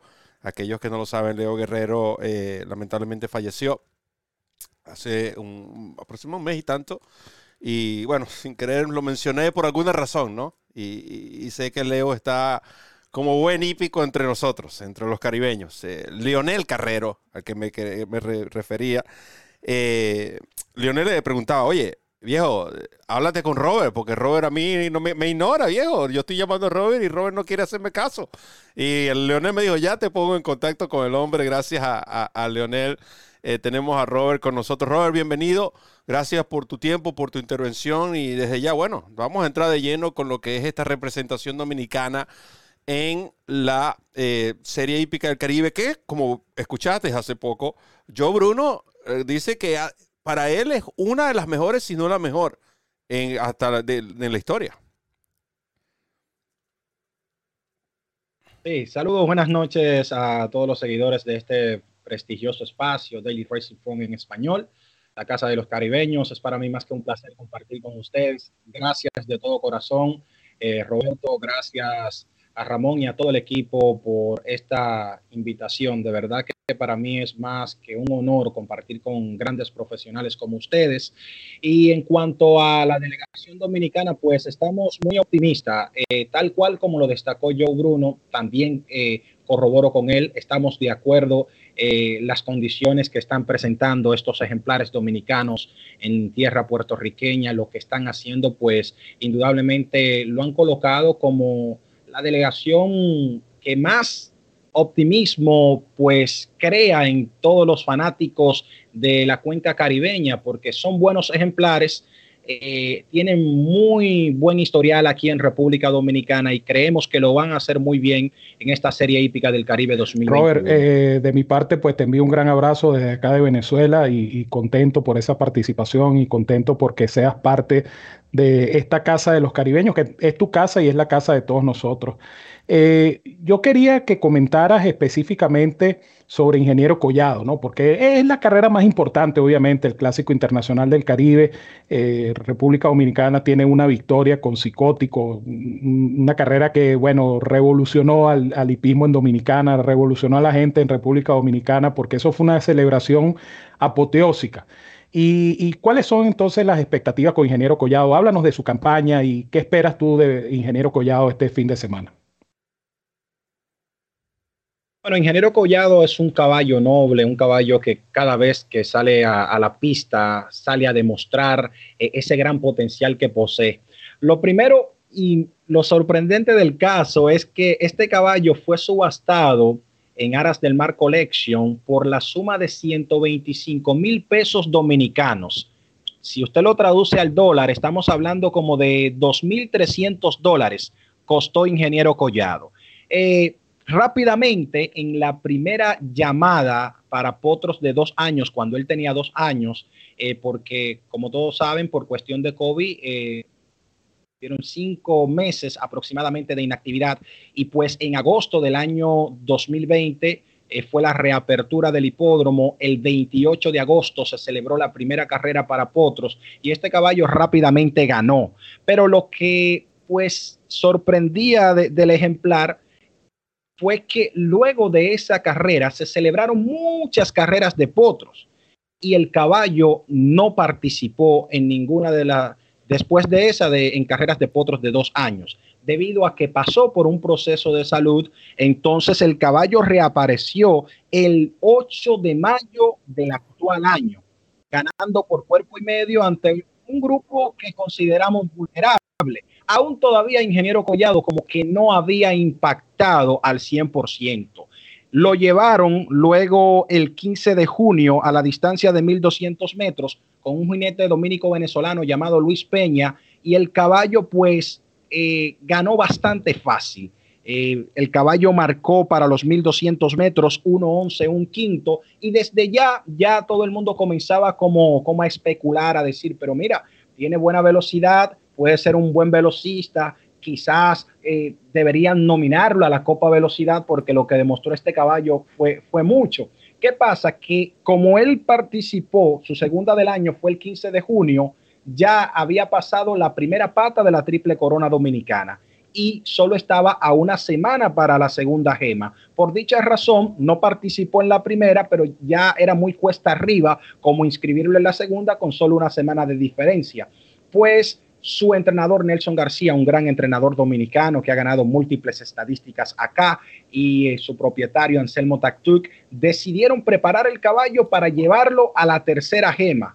Pero ¿qué pasa? Para todo el mundo era difícil como que el caballo ganara porque solo tenía tres carreras y su carrera, eh, la distancia más larga que había recorrido eran 1300 metros y llevarlo a la distancia de 2000 metros era como mucho era como mucho. Estamos hablando que 2.000 metros acá en República Dominicana es la mayor distancia para una carrera. Fue el clásico Juan Pablo Duarte, grado 1, tercera gema de la Triple Corona Dominicana, donde el caballo participó ante Tsunami P, que va en la Copa Velocidad por Dominicana, participó ante RD Forwards, que ganó la segunda gema, y entre otros potros que ya estaban pulidos en pista. Y ustedes saben qué sucedió. Ingeniero Collado fue por la delantera, le colocaron presión, el caballo con la monta de Smerling Justo, un aprendiz bastante destacado aquí en República Dominicana, eh, lo dejó tranquilo en esa primera parte, a pesar de que le iba recibiendo mucha presión y entrando a la recta final, escuchó el timbre por segunda ocasión. El caballo se despegó y cuando todo el mundo vio que Ingeniero Collado en 2.000 metros ganó de la forma que lo hizo y marcó tiempo de 2 minutos 3 para los 2.000 metros, rápidamente todo el mundo dijo, no, no, no, espérate, estamos frente a un fenómeno.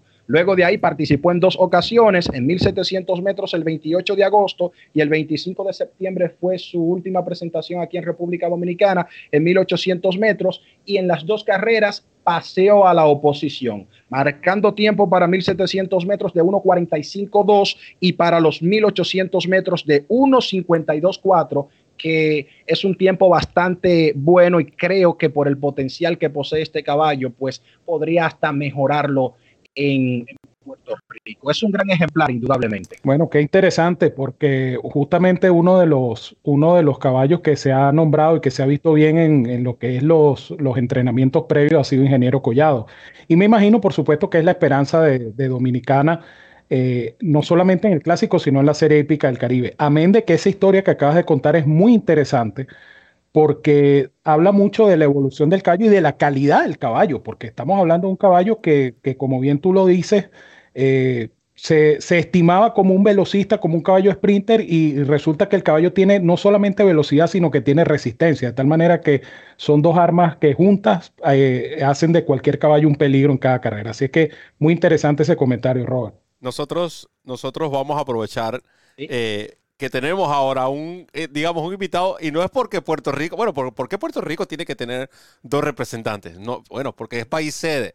Y además es otro de las personas que yo, eh, con todo y que ya teníamos, por supuesto, la presencia de, y la participación de yo, Bruno, dejar fuera a, Juan Colón, eh, yo no me lo hubiese perdonado, porque Juan es otro tremendo conocedor de la materia. Eh, hemos compartido, por cierto, en el potoroberto.com y he disfrutado ¿no? de esos artículos y todo lo que Juan aporta. Juan, bienvenido y obviamente para redimir el tiempo eh, gracias por estar acá, antes que nada.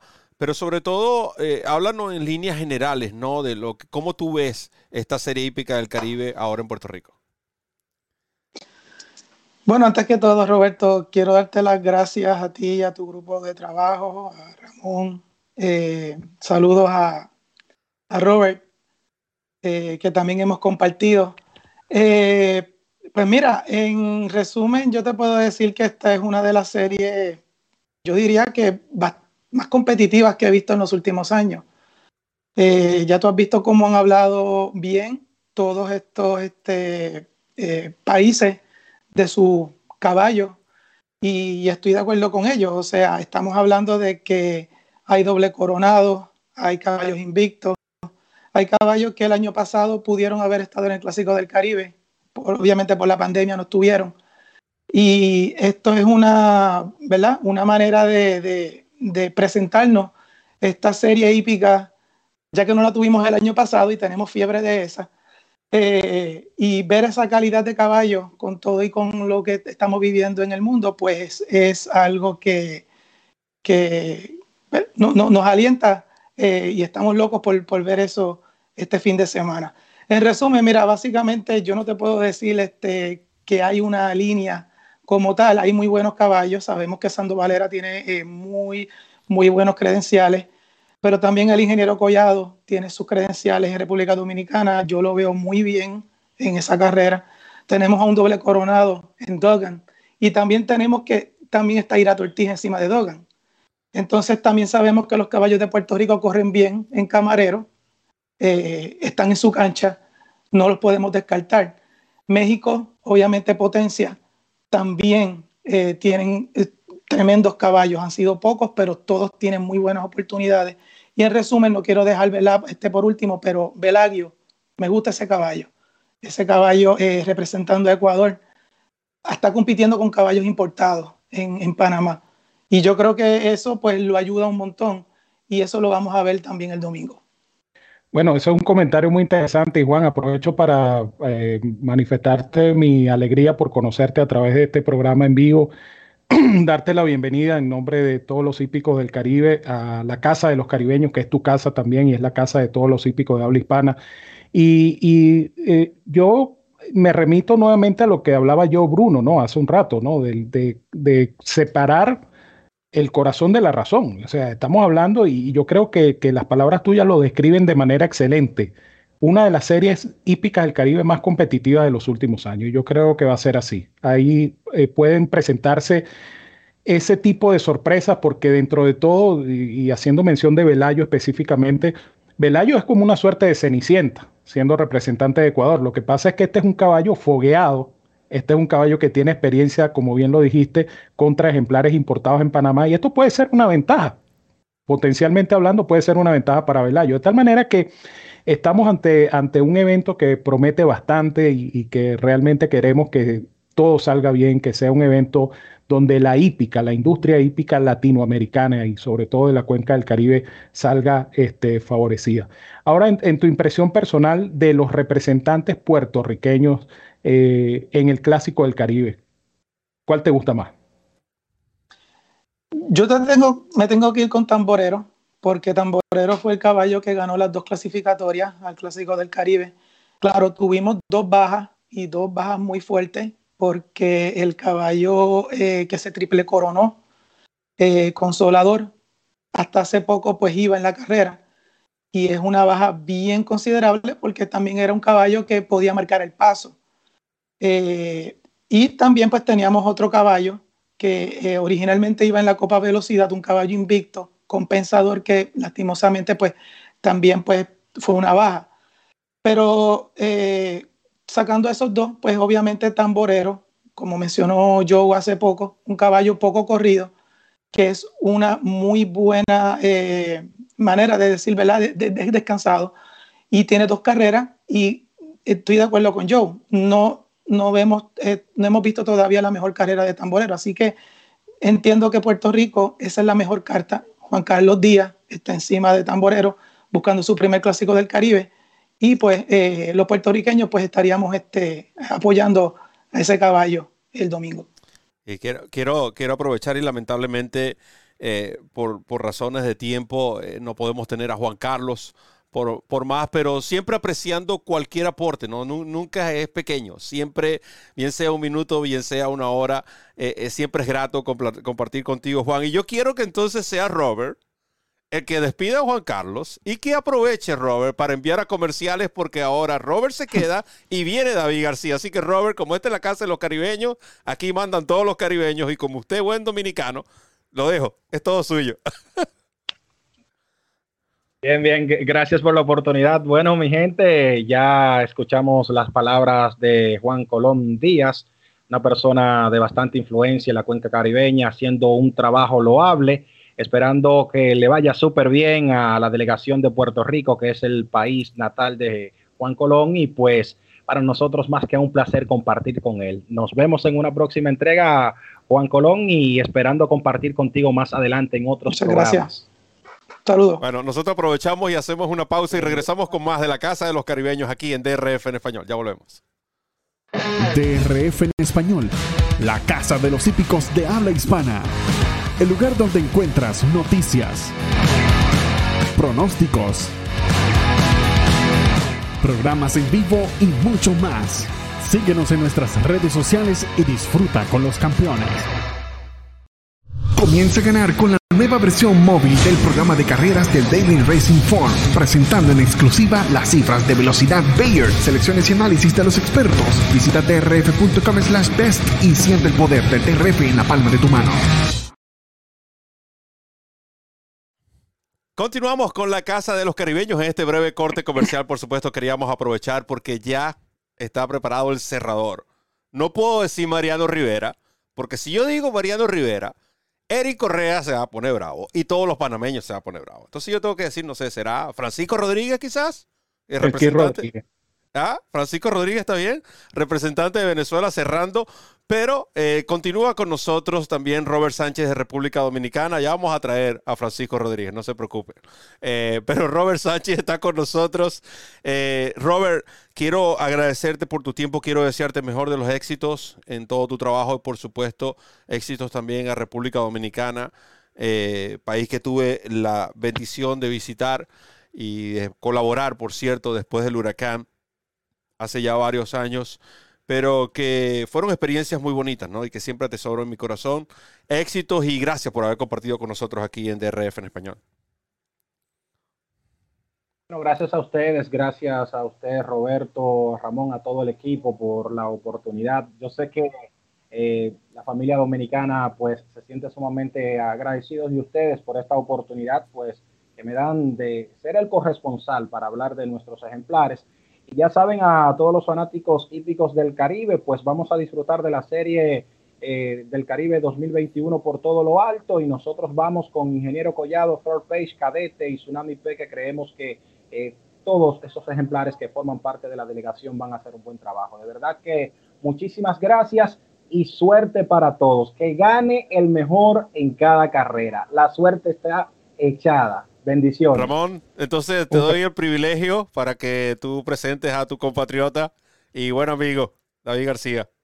Por supuesto que sí, para mí es un gusto porque además David eh, va a formar parte del equipo de DRF en español durante esta semana con la cobertura en la parte editorial de eh, lo que es la serie hípica del Caribe Y bueno, a David lo hemos visto evolucionar desde, muy temprano, desde que hizo sus, primeros aportes y sus primeros pininos en, los medios hípicos acá en Venezuela. Y, para mí es un orgullo verlo triunfar eh, como narrador, como comentarista, como columnista, en fin, eh, David es un hípico a carta cabal y para mí es un orgullo y un placer presentarlo. Así es que David, bienvenido a la casa de los caribeños, que también es tu casa porque estás en la casa de los hípicos de habla hispana. Un abrazo, hermano querido.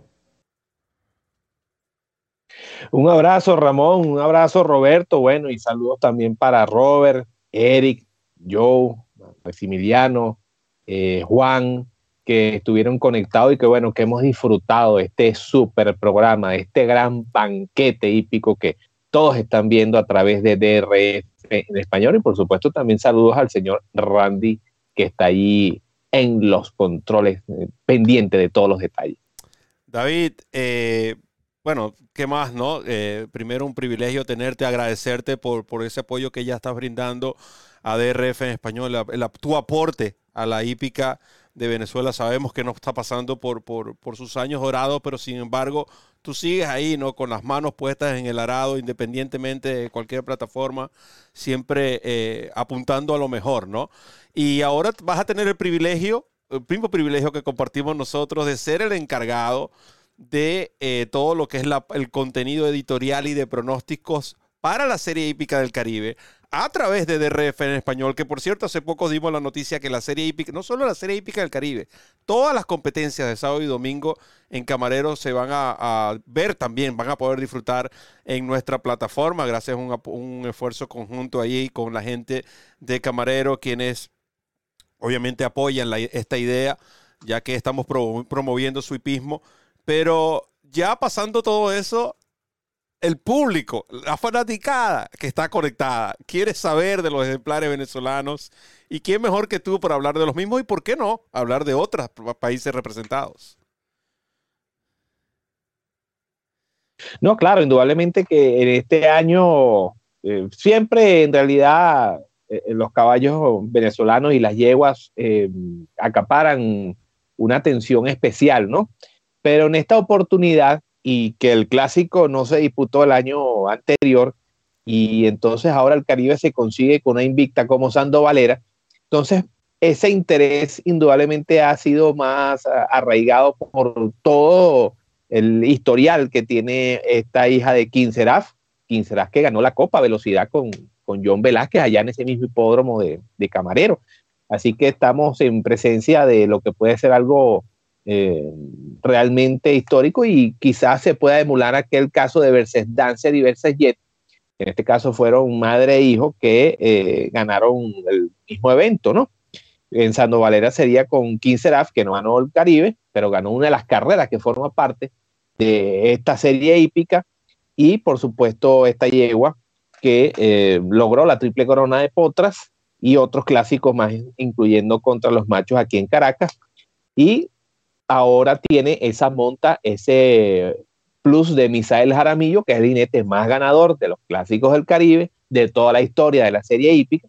Entonces, repito, siempre Venezuela ha tenido esa particularidad de la atención, pero ahora mucho más eh, Roberto y, Ramón con eh, esta situación. Sin embargo, Sandovalera no va a estar sola en la carrera, aunque muchos pretenden que sea acompañada por Persecuted o Persecuted, eh, que ganó la primera pata de la triple corona, la primera joya venezolana, el clásico general en jefe José Antonio Páez, y que bueno, intentó en más de una oportunidad quitarle la punta a Sando Valera y no pudo.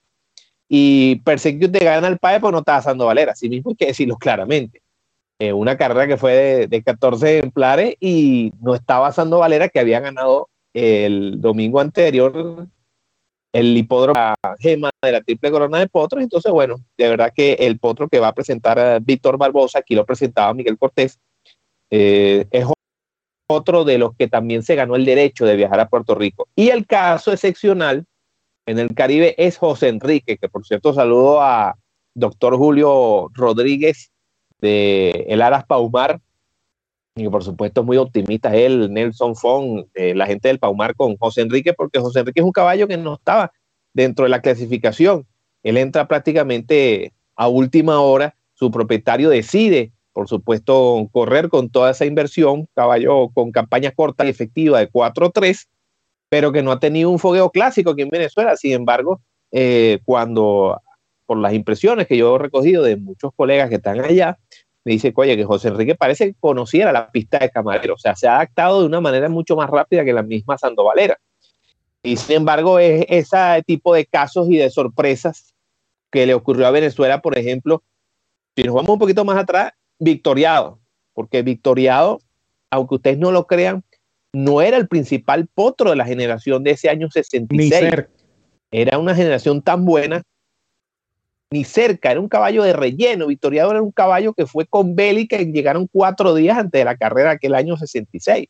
Y el líder ahí era Socopó, que ganó dos de la triple corona venezolana y ganó el Simón Bolívar después contra los importados. Pero Victoriado no era uno de los caballos, aunque usted no lo crea, los lotes de arriba. Benemérito no era uno de los caballos principales de Venezuela en ese año 86, porque eso fue una generación donde había muchos caballos, por supuesto, bueno, Volantín, Winton, Epigor Va, que también era de todo eso, eh, ese grupo, pero Benemérito no entra y por eso ese sonoro batacazo en Aguacaliente en el año 86 eh, también representó esa sorpresa. Y José Enrique, yo creo que va a ir con esa condición, Roberto y Ramón, de que es un caballo que no estaba clasificado dentro del grupo de, los, de la mejor división clásica de Venezuela, pero que puede hacer un gran, un gran papel y una gran carrera. ¿Qué, me puedes decir, ¿qué me puedes decir del ejemplar Stream, Stream Max? Mira, de Stream Max a mí me impresionó el último victoria que fue el clásico Sprinters, porque corrían 14, Roberto. Y ese ejemplar, ese potro Stream Max, eh, con ese tráfico, vamos a llamarlo así, esa cantidad de ejemplares disputándose la punta en la última curva, él se quedó cuarto, quinto, y después cuando pasó, pasó como quiso y se ganó caballos que ya inclusive habían corrido esa prueba el año pasado. Entonces, es otro ejemplar con corta campaña de 5-4 y que eh, yo vi un, pude apreciar uno de los tantos videos que ha colocado, por supuesto, la gente, todo el equipo periodístico de, de Puerto Rico, del Clásico del Caribe, yo, Manuel, Pito, eh, Estrés cuando sale del aparato, bueno, este caballo como lo hacía aquí en Venezuela, y allá se ve mucho mejor. Y reforzando ese comentario de Joe que dice que eh, es el mejor caballo de la carrera para él, bueno, vamos a, compartir esa apreciación, Roberto. De verdad que Estrés Max, un hijo de Júpiter Pluvio, de los Amanes Polo Racing, eh, tiene esa gran opción en la carrera de los velocistas y que ha sido una carrera también para los venezolanos porque ha estado Master Supreme, Big Boris One, eh, ha estado Quinceraz, el papá de Sandovalera ganando esa prueba, o sea, ha tenido bastante triunfo Venezuela en las pruebas de las velocidades, pruebas generalmente dominadas por Panamá o Puerto Rico, eh, cuando se han hecho las carreras en, estos Yo iba a hacer un comentario y, una pregunta, ¿no? El comentario es que en, medio de esas, de esas sorpresas eh, se nos pasó Huracán Sí, que Huracán Sí era eh, también un relleno. Era un relleno para Arturo B, que era el, principal representante en 1977 y ganó Huracán sí, una atropellada este, fulminante, un callo ganador de dos, terminó siendo el campeón del Caribe. Eso en cuanto a, la historia y la relación de esa historia con, con, este... Y de Brother, contra, contra el caballo eh, Gran Homero, que era el, el, invicto y el campeón venezolano. O sea que el hecho, el hecho, el hecho de participar en el Caribe no, no, no estaba, digamos, eh, marcado por la campaña de los ejemplares o por la es por la adaptación que tengan estos ejemplares en la pista donde van a participar. Y eso es muy importante. Y, por, y, el comentario adicional que iba a hacer, y, y no sé qué piensas tú, David, de esto, es que viendo la nómina y escuchando los comentarios de todos los colegas que han estado en el programa, Pareciera que este clásico del Caribe se va a correr a pura velocidad. Y esto lo puede aprovechar un caballo que venga del fondo del pelotón, un caballo que venga colocado, porque da la impresión, yo no creo que van a, van a dejar a Sandovalera correr a, sus anchas en la delantera, porque entonces yo pienso que, el planteamiento de carrera va a ser bastante movido y cuidado, porque esto puede eh, ser el caldo de cultivo para una sorpresa en el Clásico del Caribe. Por supuesto, y eso es una de las preocupaciones, por lo menos yo lo veo eh, de la óptica mía de narrador, es que si hay un potro que se le pone adelante a Sando Valera, oye, ahí es donde vamos a ver que la yegua tenga que emplearse bien porque eh, van a salir. Probablemente yo creo que la estrategia de los demás países ya se dieron cuenta de que Sando Valera no la pueden dejar correr sola adelante. Entonces, alguien tiene que sacrificarse, vamos a decirlo así de esa forma, y enviar un caballo a la punta para ver si Sando Valera baja la cabeza, como se dice coloquialmente. Entonces ahí tenemos a Dogan, tenemos a Tamborero, eh, Ramón, el entrenador de, Tamborero, bueno, piensa que va a pasar por encima de Sandovalera y pudiera tener razón, porque es lo que tú dices, si hay una fuerte pelea adelante, y claro, todos sabemos que Jaramillo es un jinete muy hábil en la delantera, que conoce la pista de Camarero, eh, porque ha ganado con Mayon Business, ganó con el de Chiné en la mejor carrera para mí de Jaramillo de toda su historia profesional, ha sido el Caribe con el de Chiné. Y sabe cómo manejarse en esa pista que es una milla y, que indudablemente no tiene las dimensiones que, que Sandovalera corre aquí en la Rinconada. Pero lo que vamos a ver ese domingo, el próximo, este domingo, y por supuesto lo van a ver a través de DRF en español, eh, si uno de estos tantos potros competidores sale adelante Sandovalera, ahí es donde se va a poner buena la cosa, por lo menos en el primer cuarto de milla, que debe ser yo creo que de 23, 23, uno Qué interesante todo eso porque David menciona y yo muy poco conocimiento del hipismo caribeño, solamente lo puedo traducir en algo similar a, lo que ocurrió con Letrusca en la D-Staff. Todos sabían que si era la yegua, que tú la dejas solo correr, hacer su carrera en punta, nunca la ibas a alcanzar. Pero bueno, vamos a esperar los puestos de pista.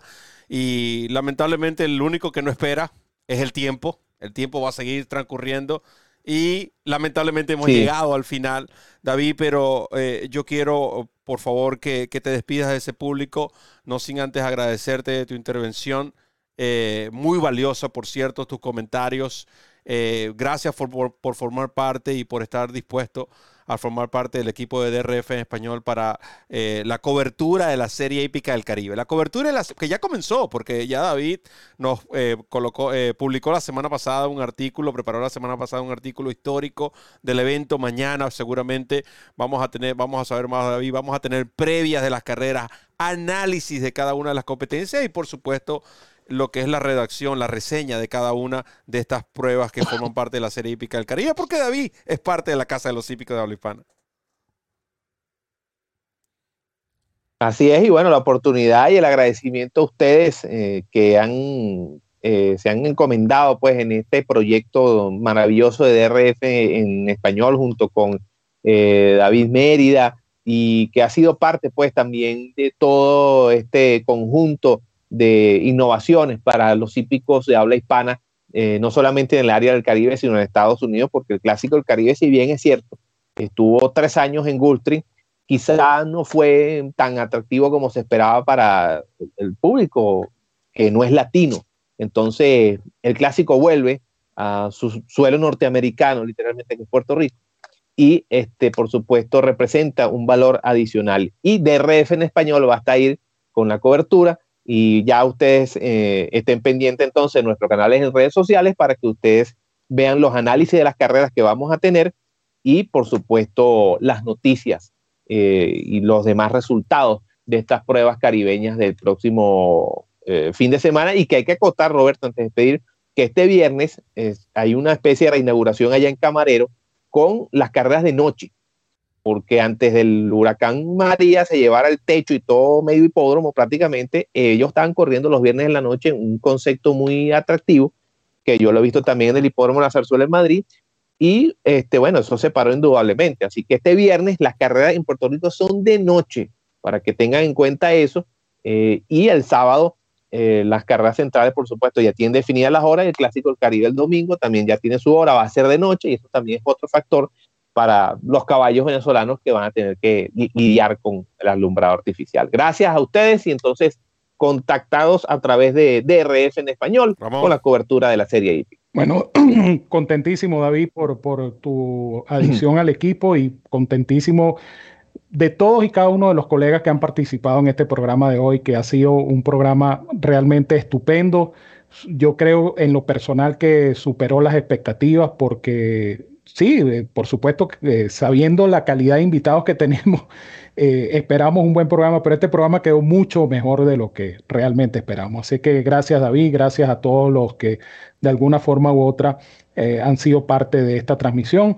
Estén pendientes de toda la cobertura de DRF en español. Esta va a ser una semana bien interesante porque es la semana de la Serie Hípica del Caribe y tiene que ser a través del canal más apropiado, el canal de YouTube de DRF en español, porque somos la casa de los hípicos de habla hispana. Los quiero mucho, los quiero de gratis. Fuerte abrazo para todos, cuídense mucho, que disfruten de toda esta semana hípica y nos seguimos viendo por acá, en tu casa, nuestra casa, la casa de los caribeños.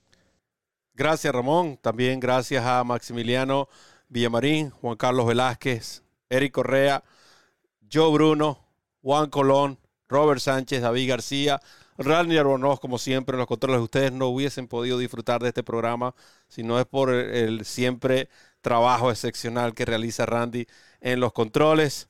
Mi fiel compañero Ramón Brito, el 30G, a todos esos fanáticos que estuvieron disfrutando en, el vivo, aquellos que lo van a ver en diferido, por supuesto, a DRF, el Daily Racing Form, DRF Bets y DRF en español, la casa de los hípicos de habla hispana. De mi parte, solo me queda decirles que recorran la milla extra. Nos vemos en el Caribe.